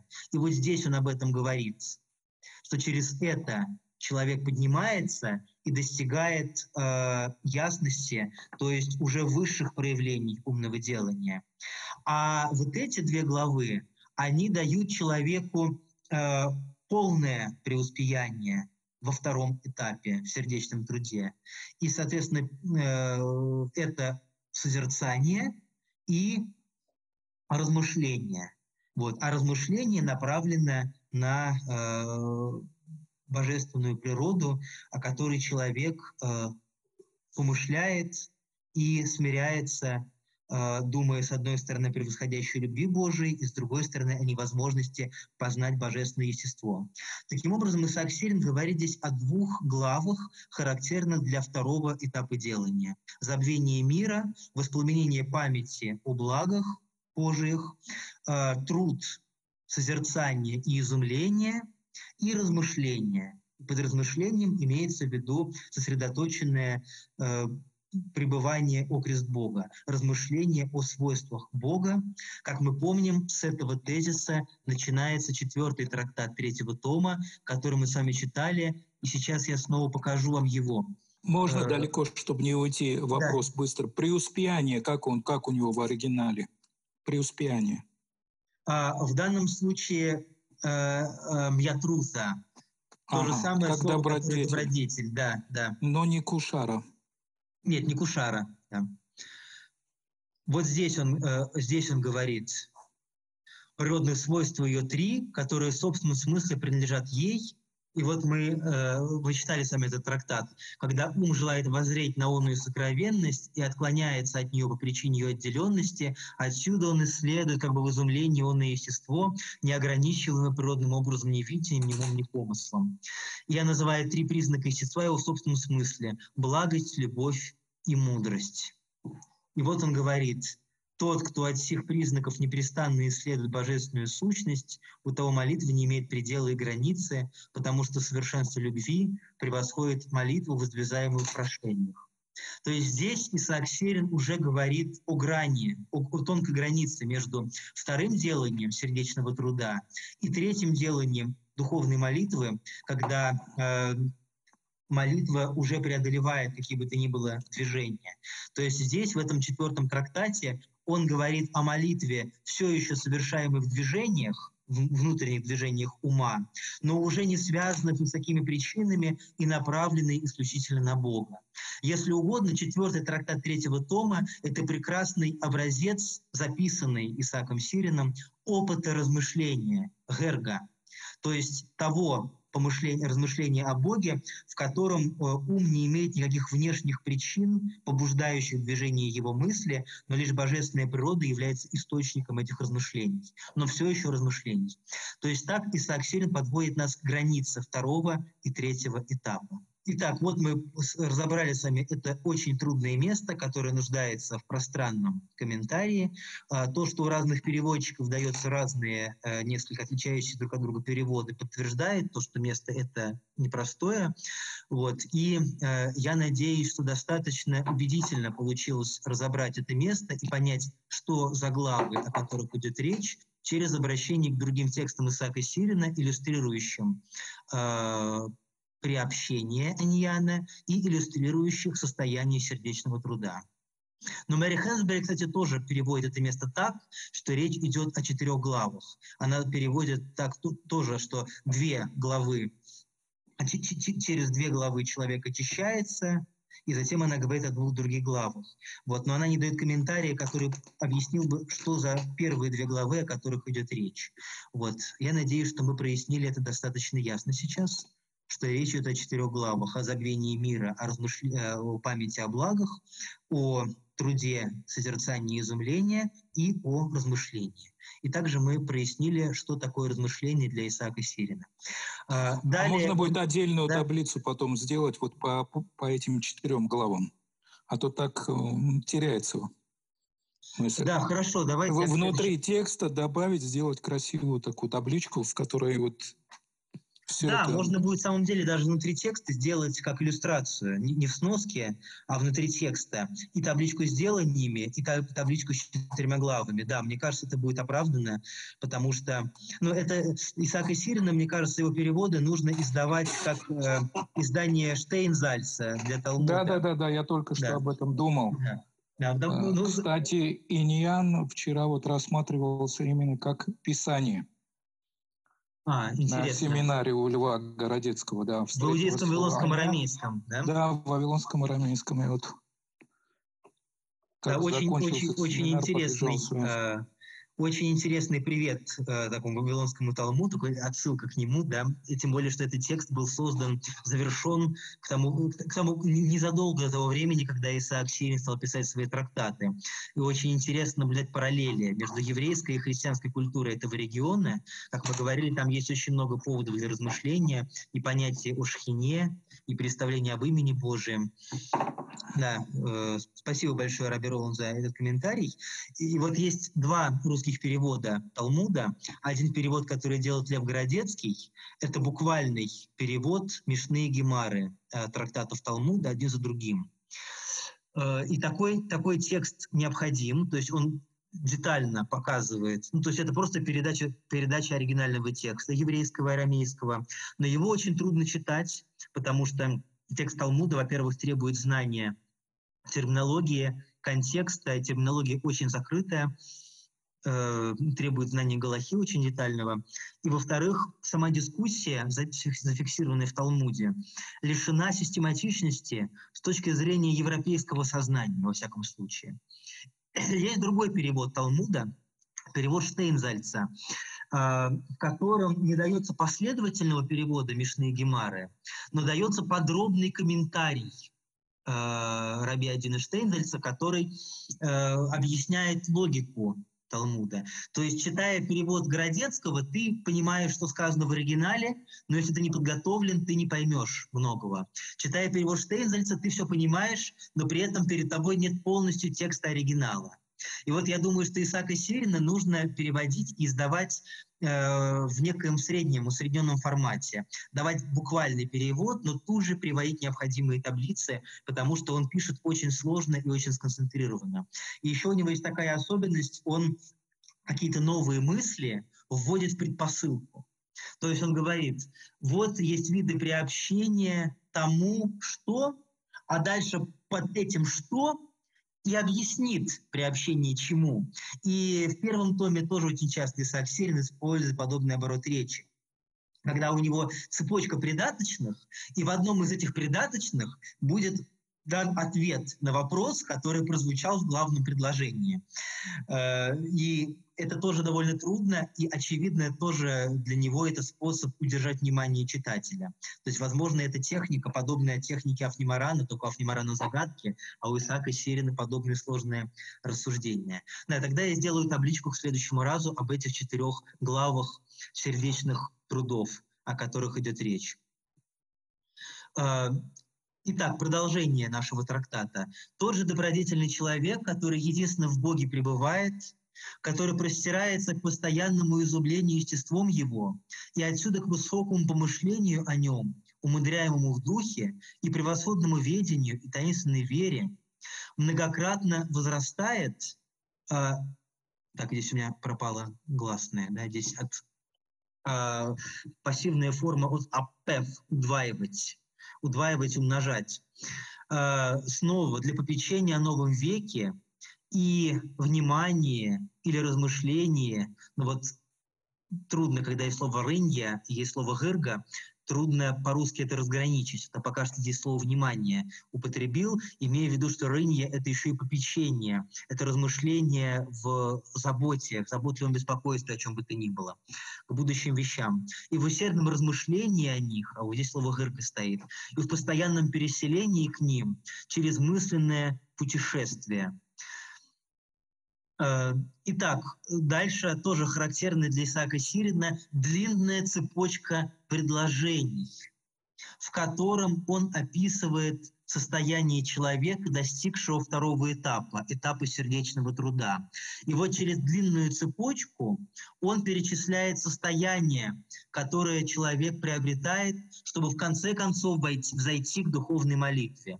И вот он говорит о постоянном изумлении естеством его, и отсюда к высокому помышлению о нем, умудряемому в духе, к превосходному ведению, к таинственной вере.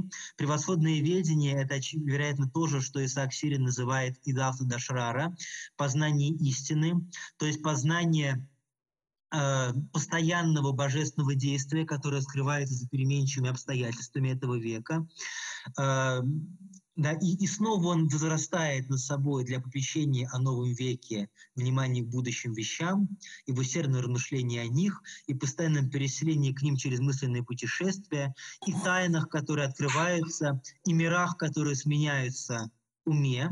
Миры, которые сменяются в уме, это характерная терминология для Марасхака, вдохновленная Марьей Вагрием, э, терминология, которая используется применительно к второму и первому естественным созерцанием, то есть созерцанием телесных и созерцанием бестелесных. О сменяющихся мирах, в частности, речь идет в, нач- в начале 26-го трактата первого тома. И помыслах, которые устраняются, то есть речь идет о том, что мы рассмотрели выше, что помыслы э, стираются в уме и более не препятствуют его молитве. Видите тоже, как Исаак Сирин говорит замысловато, помыслах, которые устраняются. Речь идет о том, что помыслы более не препятствуют, речь идет об устранении этих помыслов. То есть человек многократно возрастает для попечения о новом веке, и, очевидно, для попечения об устранении помыслов – а у Исаака Сирина получается для попечения о помыслах, которые устраняются. То есть он, опять же, главное э, помещает в придаточное предложение, что, опять же, требует усилия для постижения. И дальше он говорит, видится и во плоти, и не плотью. То есть имеется в виду, что сей человек видится и во, и во плоти, и не плотью. То есть его длинное предложение становится похожим на краткие главы. И после этого высказывания он продолжает. И уме, который сменяет обители. То есть опять он продолжает цепочку э, существительных, которые подвешены на слово попечение, попечение о новом веке, о внимании, о тайнах, об уме, и при этом он добавляет сюда размышление, что сей человек во плоти и не плотью. И уме, который сменяет обители переносится из одной в другую. Перемена обителей тоже характерная терминология для Исаака Сирина. И он не пребывает в своей воле. То есть мы видим, что через многочисленные э, ступени, которые здесь он обозначил, через цепочку следующих одно за другим изречений, он подводит нас к состоянию, э, когда человек, когда ум пребывает уже не в своей воле.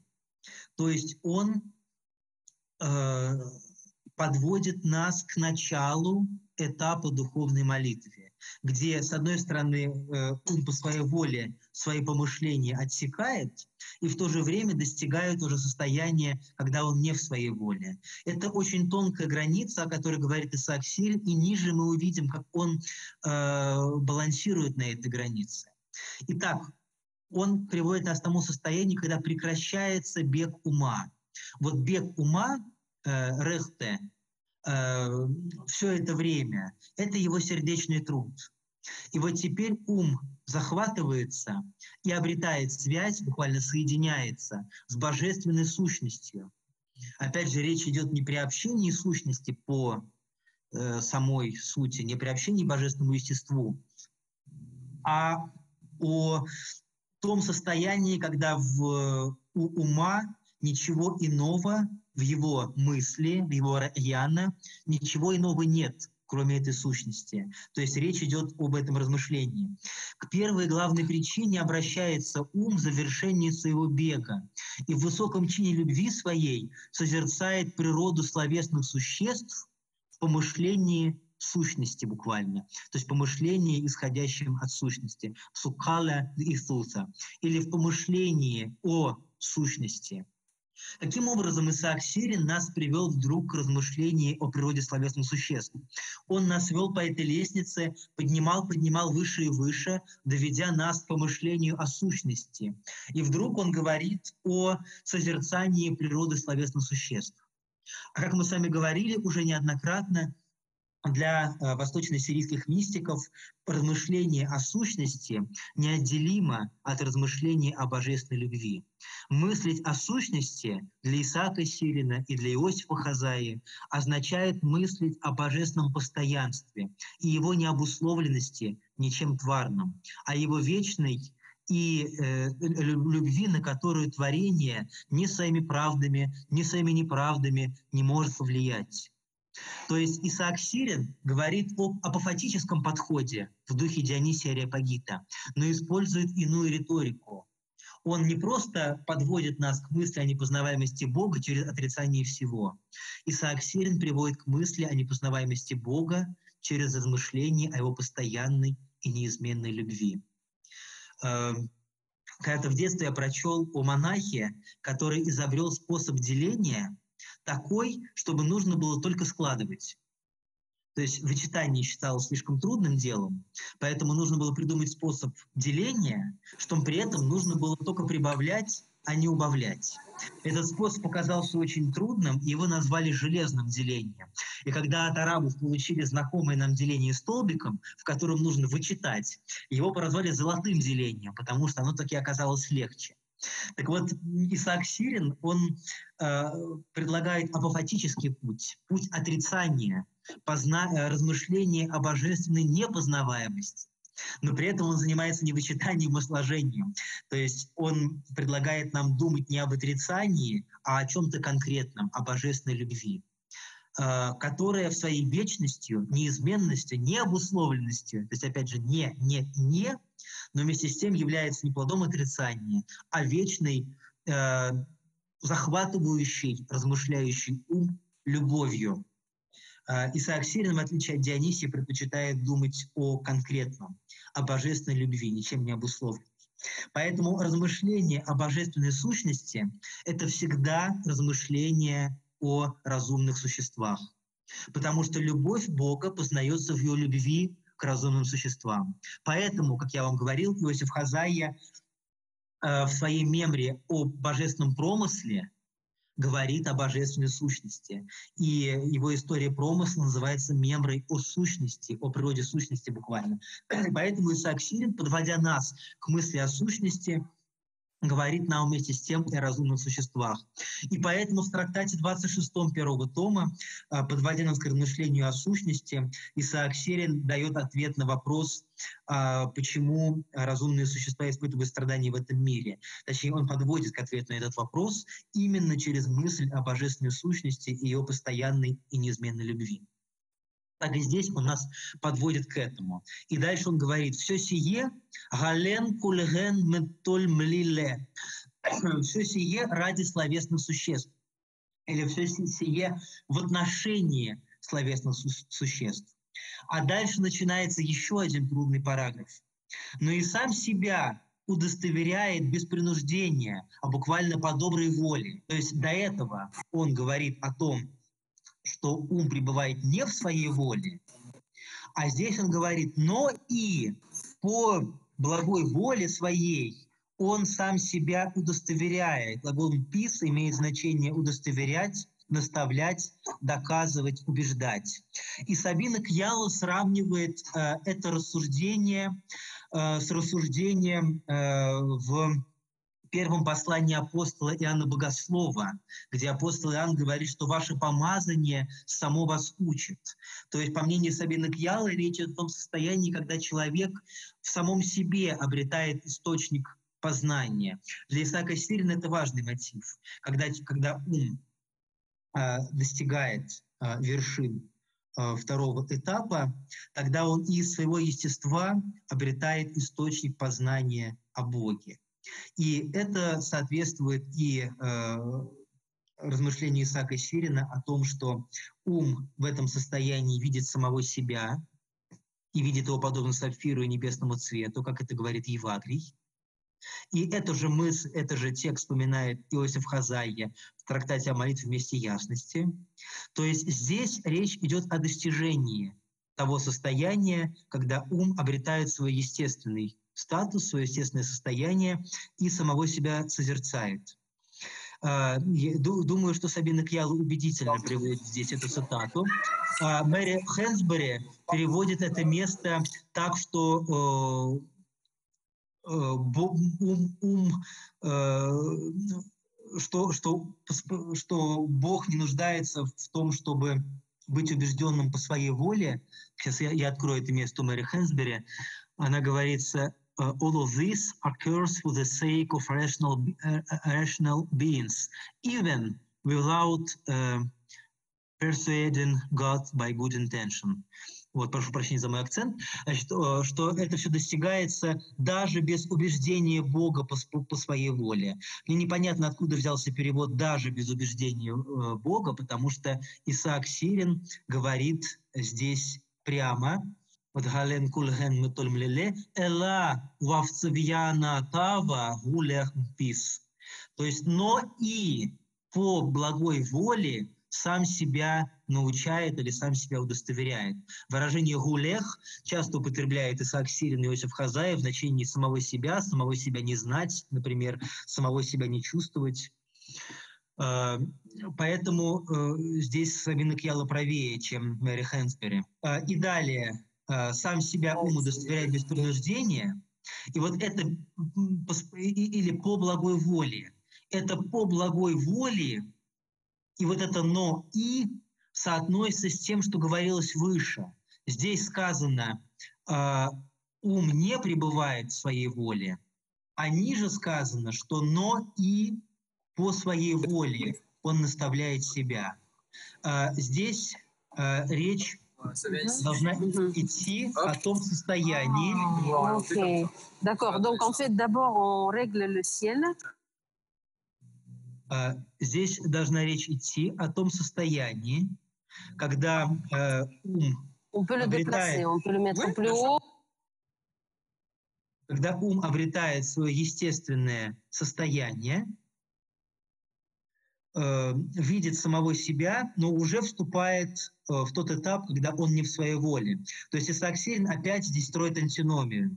Говорит, что и своя воля в нем присутствует, и в то же время сила начинает захватывать его, уже преодолевая его волю. Он описывает состояние границы между вторым этапом и третьим. И, как мне кажется, к этому относится следующий трудный момент. Поистине нет тех, кто наследует, и нет тех, кому дает наследство. Лава Галенд Яртин, в Галенд Мет Яртин. Не тех, кто наследует, и тех, кого вводит наследство. В оригинале довольно трудное место у Исаака Сирина. Э, в рукописях, в которых доступен этот трактат, текст поврежден. Вот те, кто могут э, просить по-сирийски, могут увидеть, что здесь э, были термины, которые были, которые переписчики не поняли, потому что по-сирийски написано бессмыслица. Но ясно, что сначала написано в пародии Пеаль, а потом написано в пассивной пародии, в пародии ЭПЛ. То есть э, из этих двух чтений испорченных Сабина Кьяла восстанавливает Д Яртин и Дмет Яртин. Но, может быть, там речь шла и о другом, что нет тех, кто етерин, кто лучшие, и нет тех, кто э, мет ятрин, те, кого превосходят, но смысл в этом случае был бы таким же. Нет тех, кто достигли некого, нет лучших и нет худших. Или нет тех, кто наследует, и нет тех, кому дают наследство. А, то есть, к сожалению, здесь э, текст оригинальный э, восстанавливается издателем, вот, но сама категория наследства, как мы видели, очень значима для Евагрия Понтийского и для сирийских мистиков, как мы это видели на примере Афнимарана. И вот если принять чтение э, Сабины Кьялы, не те, кто наследует, не те, кому дают наследство, то здесь мы видим тонкую игру слов – Исаак Серин приводит одно и то же слово в активной залоге и в пассивном залоге. И это хорошо иллюстрирует то, о чем было сказано, что ум и в своей воле, и не по своей воле, что ум уже приближается к состоянию, когда он в своей воле не обладает, и вместе с тем он обретает познание своей природы и самого себя наставляет. То есть в этом проявляется его естественное э, ну, естественная воля, может быть, будет не вполне корректный термин, воля связана с э, со, сознанием. Ну, Ахудемы волю связывают с умом. То есть здесь есть диалектика наличия воли и отсутствия. И Исаак Сирин говорит, что здесь нет тех, кто наследует, то есть кто действует активно, и тех, кому дают наследство, то есть тот, тот кто э, выступает пассивным участником. Ведь один и тот же он собирается и э, ну, собирается в самого себя. Э, Мецхмель можно также перевести как устраняется, собирается в себя. Один и тот же собирается и оцепеневает для изумления таковой любовью, так что они рассеиваются. Они, то есть вот эти вот те, кто наследует, и те, кому дают наследство. Речь идет о категориях для Исаака Сирин в данном случае. А дальше он говорит, и ведь также он украшает житие сею любовью, когда не совершается особое попечение. То есть э, Исаак Сирин дважды и трижды повторяет эту мысль. Он здесь говорит, что ум пребывает не в своей воле, а здесь говорит, что он э, наставляет самого себя по своей воле. И дальше он говорит, что один и тот же гу казгу, ум, собирается и оцепеневает, используется пассивная форма месхмель, забирается кто-то его собирает воедино, то есть опять пассивное отсутствие воли. И вместе с тем он говорит, что ум украшает житие, сею, имеется в виду любовью, то есть опять же говорится о проявлении воли. То есть, э, по моему предположению, Исаак Сирин описывает здесь э, границу между э, сердечным деланием и духовным деланием, когда человек э, пребывает еще в своей воле, но уже и предвкушает то состояние, когда сила, описанная в 20 в том трактате ухватит его и лишит его своей воли. То есть мы видим две фразы, в которых говорится и о пассивном, и об активном участии ума. И вот эта фраза третьим примером подобного суждения, она иллюстрирует эту мысль Исаака Сирина. Нет тех, кто наследует сам, и нет тех, кого вводит наследство. Эти категории становятся нерелевантны. И э, я хотел бы показать вам два места, которые я нашел в первом томе Исаака Сирина, которые изображают подобную игру с пассивными и активными формами, и которые подтверждают реконструкцию Сабины Кьялы.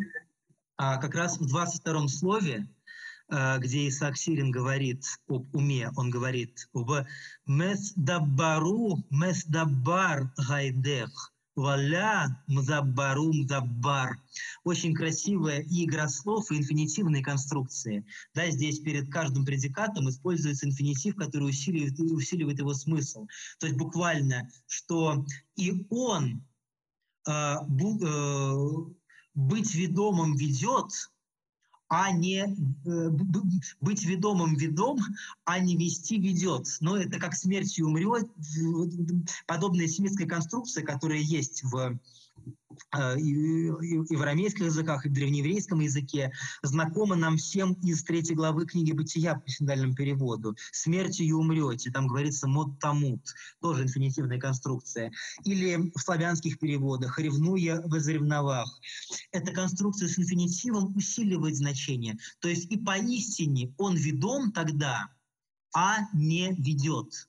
Об, здесь Исаак Сирин говорит об уме, который, э, в согласии с Ахудем, он говорит, что ум есть направитель помыслов, и он есть тот, кто властен над чувствами, и он эти помыслы направляет и сосредоточивает на втором этапе, этапе сердечного делания. Но когда ум вступает в состояние духовной молитвы, тогда он уже лям заббарум заббар, он уже не ведет никого, но мес даббару мес даббар, но поистине он ведом.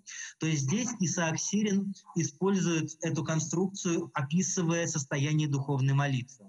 И дальше, говоря о будущем веке, Исаак Сирин говорит в 27-м слове первого трактата «Лайт гертаман дьялев в малев». Опять здесь он обыгрывает э, первую э, породу э, пиаль и породу паэль. То есть нет там того, кто учится, и нет там того, кто учит.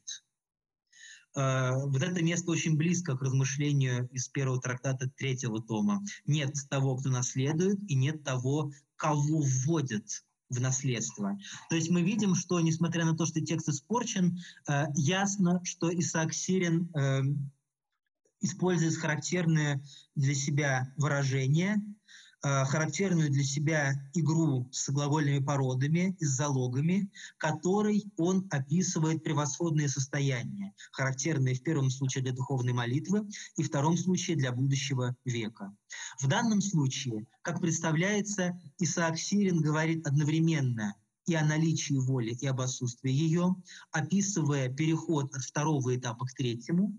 И его выражение «нет тех, кто наследует сам, и нет тех, кому дают наследство», описывает это состояние.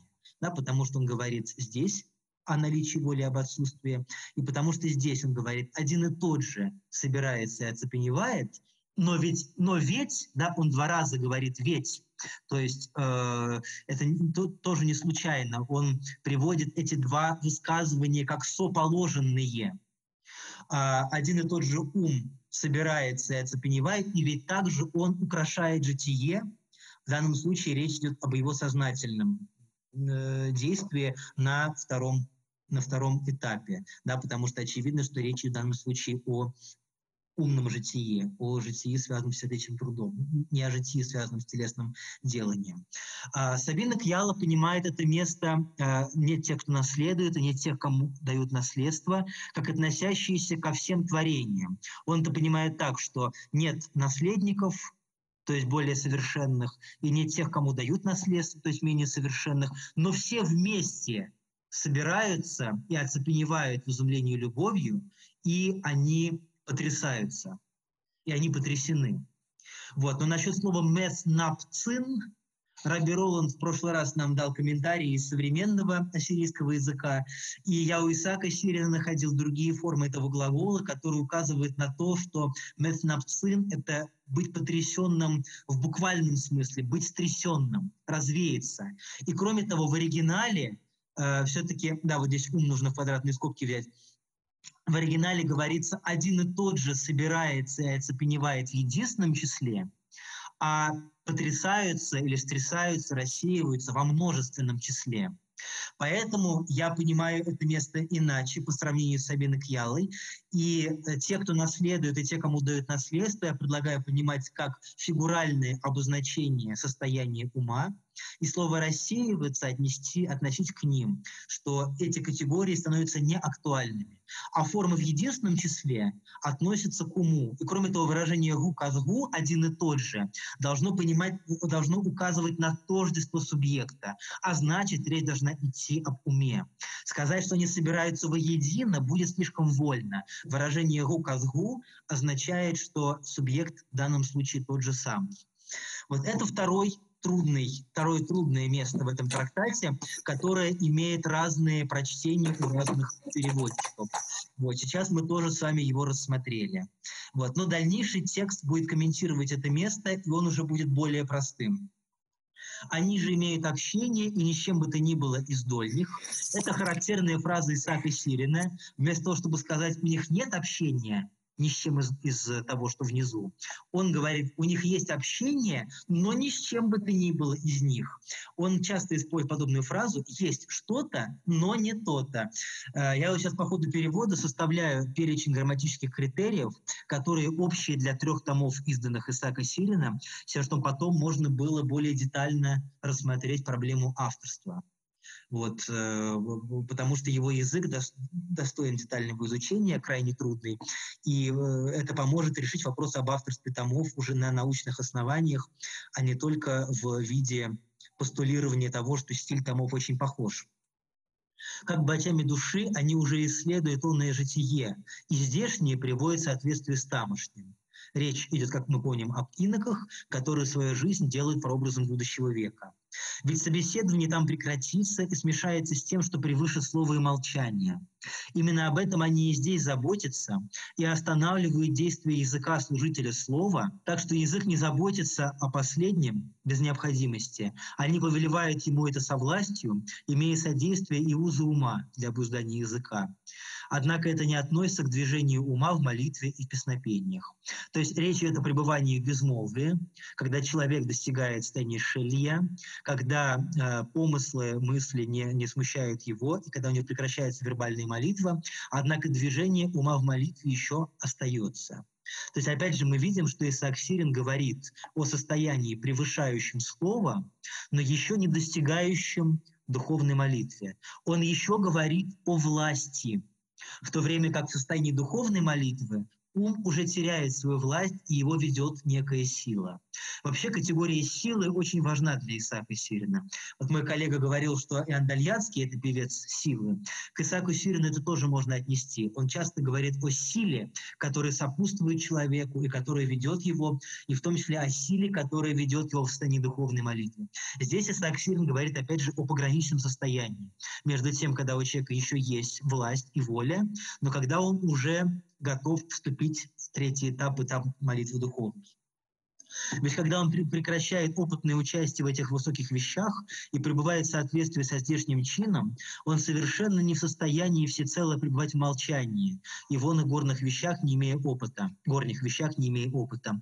До ныне они заботятся о теле, как о сосуде служения Создателю, и очищает его заботливо не как земное, чтобы оно было пригодно для земли, но как сосуд святыни, имеющий взойти на небо.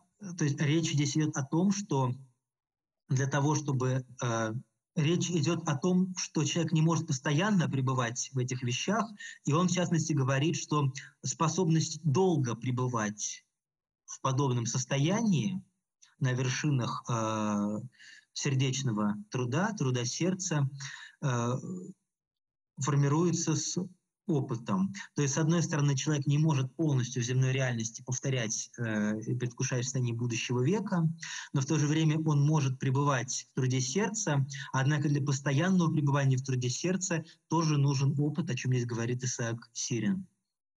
И также он говорит о заботе о теле, да, и это важно. Восточно-сирийские мистики подчеркивают значение тела, в мистическом опыте, и опыт невозможен без тела, как мы говорили неоднократно. Но э, инок помнит о теле как о том сосуде, который взойдет на небо и преобразится. Да, это постоянные мысли у разных мистических авторов. И вместо онного царства, которым они после, ну, буквально там или за пределами Легаль, будут услаждаться лично, они уже здесь, ну, то есть э, к Нумаид можно привести также э, по природе, по существу. Uh, ну, я перевел лично, имея в виду значение кно. Буквально ипостаси наслаждаться, но речь идет не о том, что они там будут ипостасями, а сейчас не ипостаси, а о том, что они будут подлинным образом uh, получать наслаждение царством, они уже здесь наслаждаются желанием сердец своих и как бы таинственно представляют будущее благо, и сами подобие изменяют действительность благодатью Духа. Опять же, Исаак Сирин говорит о предвосхищении будущего, э, предвосхищении будущего века, э, которое, э, которое совершается в размышлении на втором этапе. И вот здесь, в 13 параграфе, он э, использует слово э, «местраг рагим».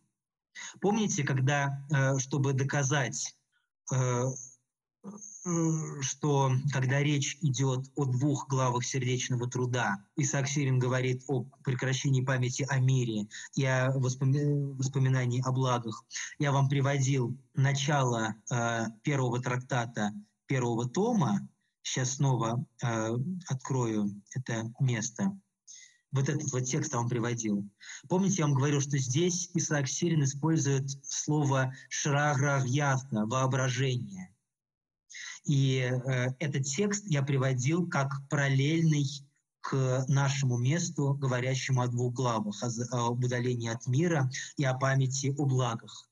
Так вот, сходство первого трактата, первого тома с нашим трактатом не ограничивается, потому что здесь Исаак Сирин говорит о шраграх говоря о воображениях, А здесь, в первом трактате третьего тома, он тоже использует тот же самый корень, говоря о представлении «местраг регин», это вообще уникальный термин, который совсем единственно используют для обозначения э, подлинного для обозначения положительного мистического опыта, говоря о размышлении о будущем веке. И вот он э, э, этот термин использует в начале первого мемора первого тома и здесь что дополнительно подтверждает нашу интерпретацию того места про две главы, про, про, про две главы делания. Да, то есть он явно здесь к общим, к одним и тем же описаниям обращается. И это также дополнительный аргумент в пользу единства авторства, потому что термин этот весьма редкий. Допол... Э, характерный только для корпуса Исаака. Вот. Ну, впрочем, это не исчерпывающий аргумент, но существенный. И само подобие изменяет действительно благодатью духа. Ведь желание, даже когда действительно издалека, приобщает действительность как бы воображение. Смотрите, он здесь еще использует слово э, – воображение. А в начале этого текста он использовал глагол «мгагех» э, – «воображать», «воображает». Тоже очень смело говорит Исаак Сирин. Обычно слово «воображение» и «воображать» используется как негативные термины. Тот же самый глагол «гагех» Иосиф Хазаи использует, описывая монаха, который предался фантазии и думает, что он достиг места совершенства. А Исаак Сирин не боится слова «шрагагьяса» и слова «воображение» использовать в положительном значении описывая, как я сказал, э, сосредоточение мысли на будущем веке, но в том состоянии, пока, пока еще видение будущего века не достигается. Пока прозрение его не достигается еще, и это состояние предвкушается подлинным образом в духовной молитве. То есть это тоже маркер второго этапа делания. Э, Пурхана Навшаная или э, Пурхана Драяна, да, разумное жительство, которому характерен труд сердца. И через радость делает душу как бы безумной. И она начинает брать из всего парения мысли, ну, то есть э, речь идет о пехья, вот о тех воспоминаниях, э, которые уму встречаются в его парении, э, в его размышлении и описании, и она все воспоминания, которые она берет, а для второго этапа речь идет не о мирских воспоминаниях, а о мыслях из Священного Писания, как об этом Исаак Сирин говорит в четвертом трактате первого тома. Э, то есть речь идет не о внешних каких-то помыслах. И она делает это приобщенным тому, кто превыше всего, при том, что ничего из этого не смешивается с умом. То есть э, ум использует воспоминания, которые приходят к нему, но в центре его размышлений находится Бог, поэтому он из всякого Э, воспоминания извлекает мысли о божественной природе. Из всякого воспоминания о Священном Писании он извлекает мысли о Боге. И безмолвие тела и прекращение того, что свойственно миру, они воображают, опять же, вот он использует этот глагол, то истинное безмолвие и естественное прекращение, которое наступит с разрешением телесного мира. И духовным миром они смешиваются с умом, и простиранием в горнее они заняты в размышлении, и непрестанно не пребывают в образе грядущего. А, вот э, такое пространное, трудное описание он завершает и призывает. Более чего бы то ни было, позаботимся об умном житии. Вот это самое Дубара Дряна, его обозначение второй ступени, как он об этом говорит в сороковом трактате. «О, брат наш, изнуренный купец, но то, что он торгов, то, что сирийские местные торговли называли свое дело, не мы знаем. Вот, это купец усердный и изнуренный. Э, если бы только во всех этих, если бы только во всех этих внешних вещах обретался Бог и любовь Его, ради которого весь век совершается, то философы более нас приближались бы к сей любви. То есть он говорит здесь о ценности второго этапа умного жития, Дубара Драяна, разумного буквально жития, и говорит, что нельзя останавливаться только на первом этапе, этапе телесного делания – и он говорит здесь не критикуя философию, но вместе с тем говорит, что а, обычного внешнего научения было бы тогда достаточно, если бы достаточно было внешней дисциплины. Вообще Исаак Сирин э, был, видимо, очень высокого мнения о мирянах, потому что у него несколько раз есть подобные размышления. Он говорит, что если вы останавливаетесь только на телесном делании, то это есть и у мирян. Если вы останавливаетесь только на телесном делании, то это есть и у философов. То есть Исаак Сирин э, мирян считал усердными людьми, которые достигают телесного делания, но которым обстоятельства не позволяют сосредоточиться на умном делании. Вот. Ну, то есть он при этом для него жизнь в миру – это не что-то страшное. Ну, когда он говорит о мирянах, он имеет в виду образцы праведности в христианских э, сообществах своего времени. Вот. Ну и Иосиф Хазайя э, говорит о Енохе как о примере того, что люди, живущие в миру, могут достигать и внутреннего делания. Причем Иосиф Хазайя делает это точно так же, как делает это и противник наших мистиков Федор Баркони, автор IX века, тоже к образу Еноха отсылает. Ну так вот, он говорит здесь, что философы более нас приближались бы к всей любви. Вообще Исаак Сирин довольно часто философов ставит пример, имея в виду, что э, инок должен превзойти их меру, потому что философы весьма преуспели в телесном делании. Умеряя же с усилием эти вещи, свойственные телу, телу попросим у Бога с подобающим усердием то, ради чего существует пользование ими. Ну, то есть есть пользование телесными вещами, а есть то, ради чего оно существует. То, что Исаак Сирин обозначает словом «ниша», «цель». И в этом-то и состоит добродетель развлечения, пуршана или парушуса, э, о которой мы говорили с Исов Немараном. Развлечение, то есть умение найти цель во всяком проявлении телесного дела. Нет ничего, что было бы столь сильно для размышления мысли, ну, Раяна, опять же, от э, разума, наверное, здесь можно лучше сказать, от мира, как приобщение надежде, чтобы везде был, был, была последовательная терминология, как приобщение надежде. Здесь, опять же, слово «эньяна» использовано, э, собеседование, приобщение. И ничего, что смешивало бы с Богом так, как взыскание мудрости Его, и ничего, что подавало бы восхождение в любви, как обретение Его любви к нам. Это тоже его важная мысль. Э, мы, мы увидим это в шестом трактате. Там он будет говорить об обретении любви Бога как о высшем проявлении э, познания его непостижимости и высшей форме знания. Обретение незнания в отношении его действий к нам – это э, царица всех знаний. И э, он будет дальше говорить об обретении его любви, вот в этом неведении о божественном замысле. А, и точно так же Исаак Сирин в 10 трактате второго тома говорит о том, что сначала нужно полюбить Бога, а затем полюбить ближнего. То есть а, можно проявлять любовь, он говорит, и есть даже те люди, которые имеют сострадание обо всех, которым по природе присуще сострадание о людях и о животных, и обо всех но, но, но и они, бывают, впадают в состояние раздражения. А для того, чтобы иметь любовь ровную ко всем, нужно сначала обрести изумление Богом. Вот он об этом подробно говорит в 10 трактате, который как раз и посвящен размышлению. И он там говорит, что через размышление человек приходит к изумлению, к изумлению к новому размышлению. И подобно тому, как солнце горькие плоды делает сладкими, давая им созреть, подобно этому горькие телесные плоды через это изумление в размышлении становятся сладкими. И через это изумление человек обретает любовь к Богу, и только тогда, будучи счастливым в этой любви, даже не имея полноту телесного делания, не будучи в состоянии до конца преодолеть свою ограниченность, потому что это невозможно в этом веке, он уже в изумлении способен обрести ровность и мягкость ко всем остальным людям. То, что он называет басимуса, сладость, в четвертом трактате третьего тома. То есть его мысль в том, что э, невозможно прекратить борьбу усилием воли, но можно встать выше нее через изумление. И сначала через изумление человек находит любовь к Богу, и только в этом обретении любви к Богу человек может любить всех остальных.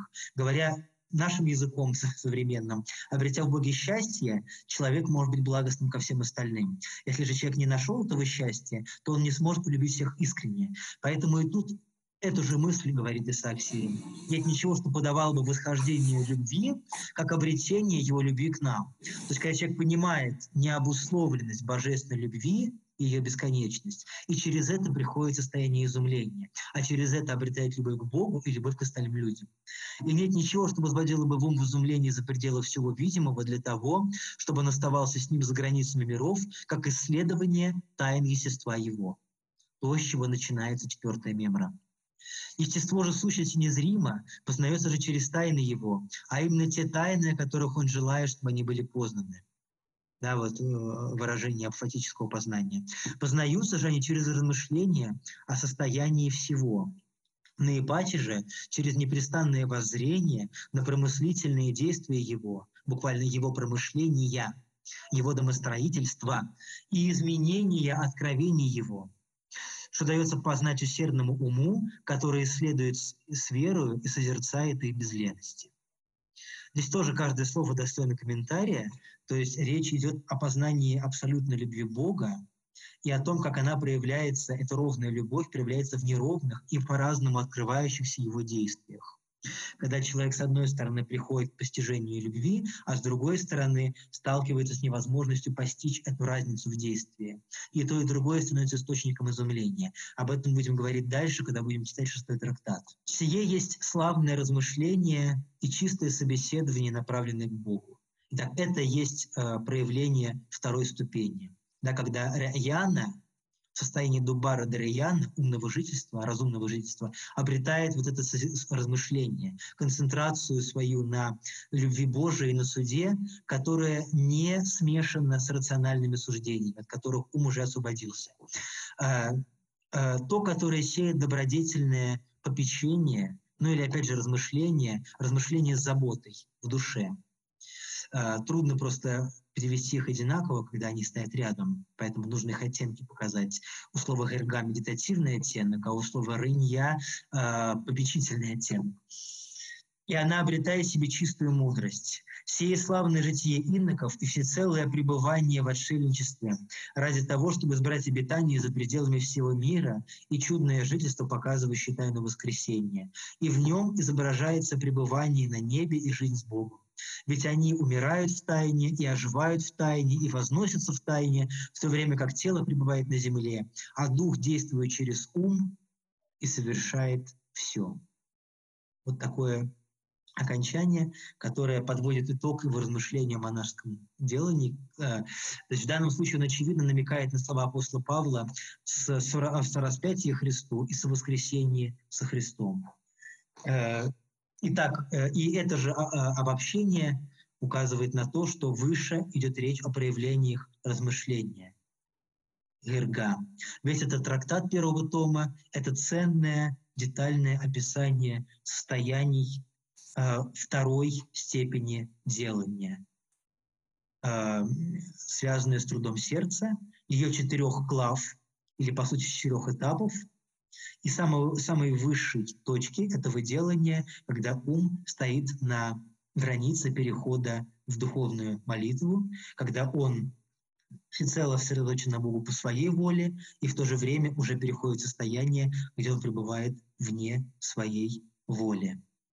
То есть вот э, это, это, это очень важное, э, важно, что здесь целый трактат посвящен границе между двумя этапами. То есть при поверхностном чтении текстов сирийских мистиков кажется, что они говорят об одном и том же опыте. Но э, когда детально вчитываешься и анализируешь терминологию, тогда понимаешь, что каждому оттенку вот Андалецкий говорит, и что с места на место переходит ум. Одно место заканчивается, открывается иное место. Да, а заканчивается одна степень, открывается новая. У Исаака Сирина заканчивается одна вещь, открывается новая. Если вчитаться внимательно в тексты Исаака Сирина, анализируя нюансы его терминологии, то мы видим, что разные трактаты относятся не только к разным этапам, но и к разным этапам внутри этих этапов. То есть на самом деле вдумчивое чтение текстов сирийских мистиков показывает, что у них есть очень подробное описание деталей мистического опыта. Когда-то Алексей Георгиевич Дунаев э, говорил мне, писал, что вот э, в трактате Иосифа Хазаи, в его послании другу о действии благодати, э, одни и те же образы, звезды, солнце, луна, одни и те же простые образы, одно и то же евагрианство, что не видит в нем никакого богатства изложения. Вот. Тогда я э, высказывал некие свои соображения, что есть э, тексты, где описания даются подробные, но сейчас тем больше э, вчитываюсь тексты мистиков, тем больше я вижу, насколько на самом деле детально это описание. Оно дается трудным языком, но автор, э, в данном случае Исаак Сирин, сосредотачивается на отдельных Э, моментах отдельных степеней делания. В данном случае на границе между второй, второй ступенью делания и, и третьей. То есть если мы у Иосифа Хазая видим целый трактат о молитве вместе ясности, то у Исаака Сирина видим целый трактат о состоянии предшествующем месту ясности, а также целый трактат о состоянии э, духовной молитвы, которая соответствует месту ясности Иосифа Хазави. То есть на самом деле описание здесь очень детальное, но это станет ясно э, более-менее э, не то чтобы во всей своей полноте, но это станет в значительной степени ясно, когда будет произведена терминологическая работа по скрупулезному анализу каждого трактата. Ну и вот мы стараемся делать это с вами для третьего тома, который специально посвящен молитве, то есть это очень сосредоточенное э, собрание э, и очень удобное для изучения в этом отношении, а также на примере Афнимарана и его толкований. И я надеюсь, что одним из итогов нашего семинара будет как раз такая детальная терминологическая проработка которая позволит совершенно по-новому взглянуть на опыт мистиков, понять, насколько подробные описания их даются, чего сначала при поверхностном чтении может быть не очевидно, потому что за сложными изречениями Исаака Сирина э, для поверхностного взгляда может скрываться размышление об одних и тех же вещах. Да, между тем мы видим эти тонкие деления. Вот я надеюсь, что мы справимся с этой задачей, вот будем, будем с вами совместно двигаться к этому. И даст Бог, это мы с вами завершим. Спасибо вам большое. Спасибо большое. Спасибо большое за, за ваши вопросы. Мне кажется, сегодня Спасибо. получилось здорово обсудить, не прерываясь. Э, ну, то есть мы, мы прерывались и при этом обсудили. То есть интерактив в нашем семинаре тоже возможен, не только в конце, поэтому и в дальнейшем тоже можем какие-то вещи прямо по ходу обсуждать в зуме, как это сегодня получилось. Максим, большое спасибо, Раби Максим. А можно восьмой параграф еще раз взглянуть, там вот, где Рыния написано? А, да, да, сейчас. Спасибо. Да, еще раз покажите, если можно. Да. Восьмой параграф. Рыния, вы его там по, э, краю, это даже окрашено. Да-да-да. Так, вот оно, вот. Вот, э, знаете, я бы вам предложил, хотя я не вижу, ну, на вскидку не вижу оригинала, конечно, но я бы предложил попечение представления о будущих вещах или о будущем веке. Какое слово, простите, я не расслышал? убрать слово «внимание», да, рыня, да. И какое рыня – это на самом деле идея, но в данном случае это и представление о идее будущего века. А, вот представление хорошо. Это да. у есть... арабов арабы сказали бы фикр. Фикр, а, отлично. Вот представление – это, это наверное, термин. там было рынья, да. Да, потому что, э, потому что, как я вам говорил, рынья означает и попечение, и мысли, размышления. И каждый раз, когда рынья и гырга оказываются рядом, я испытываю затруднение, как их разграничить, потому что и то, и другое как размышление обычно я перевожу. И у митрополита Илариона была такая же проблема со вторым томом, он и то, и другое передавал размышления. А вот представление – это хороший вариант, э, чтобы разграничить. Э, да, благодарю вас, Раби Роланд. Да, да и еще одно, одно вот Сорана я заметил, вы переводите его как действование и так далее, и все прочее. Да, да. Я вот скажу, что, ну, Сорана, во-первых, в некоторых переводах Нового Завета вместо э, праксис – пишут «Деяния да. апостолов» Сорана, да. да? Да. И я вам скажу, что слово сохранилось и в классическом сирийском, и первое его значение действия. Более да. того, в театре даже у нас вот первое действие – это «Сорана Камая» или «Кадмая» да. в старом да. языке, и да. «Сорана Трояна». Но я и привожу его обычно как действие. Да, у вас там это как действование, действование. Да. Но это, это еще имейте в виду, что это еще вот действие, которое в театре. Угу. Ну да, то Первое, есть это самое буквальное действие, и, и это, это еще и посещение. Да, делание, Казае, да, и посещение. Там, Саурайя – это явное действие Бога. Да, да. да. Саура – это визитор. Да. Саора – это церковный чин, так назвали служку. Саора – это вообще при храме такая административная должность наподобие шамеса в синагоге. Мгм. Ну, у Интересно. нас э, шамаша – это диакон, а вот э, шамесу в синагоге соответствует саора. Мгм. Тот, Интересно. который там находится, постоянно вот следит за этой церковью или за этим храмом. То есть постоянно посещает его. И в храме Матмарии, постоянно там работает. Есть, есть Саура, да? Да, вот этого, в принципе, человека, который там у нас э, охранники, постоянно находятся на контакте с людьми, вот э, его мы так называем Саор. А, я, я помню его, Хотя он- и при следующей встрече после карантина я к нему так и обращусь. Э, Но я подозреваю, что, может, он об этом и не знает. Его между собой мы называем. Большое. Спасибо огромное, спасибо вам. Спасибо.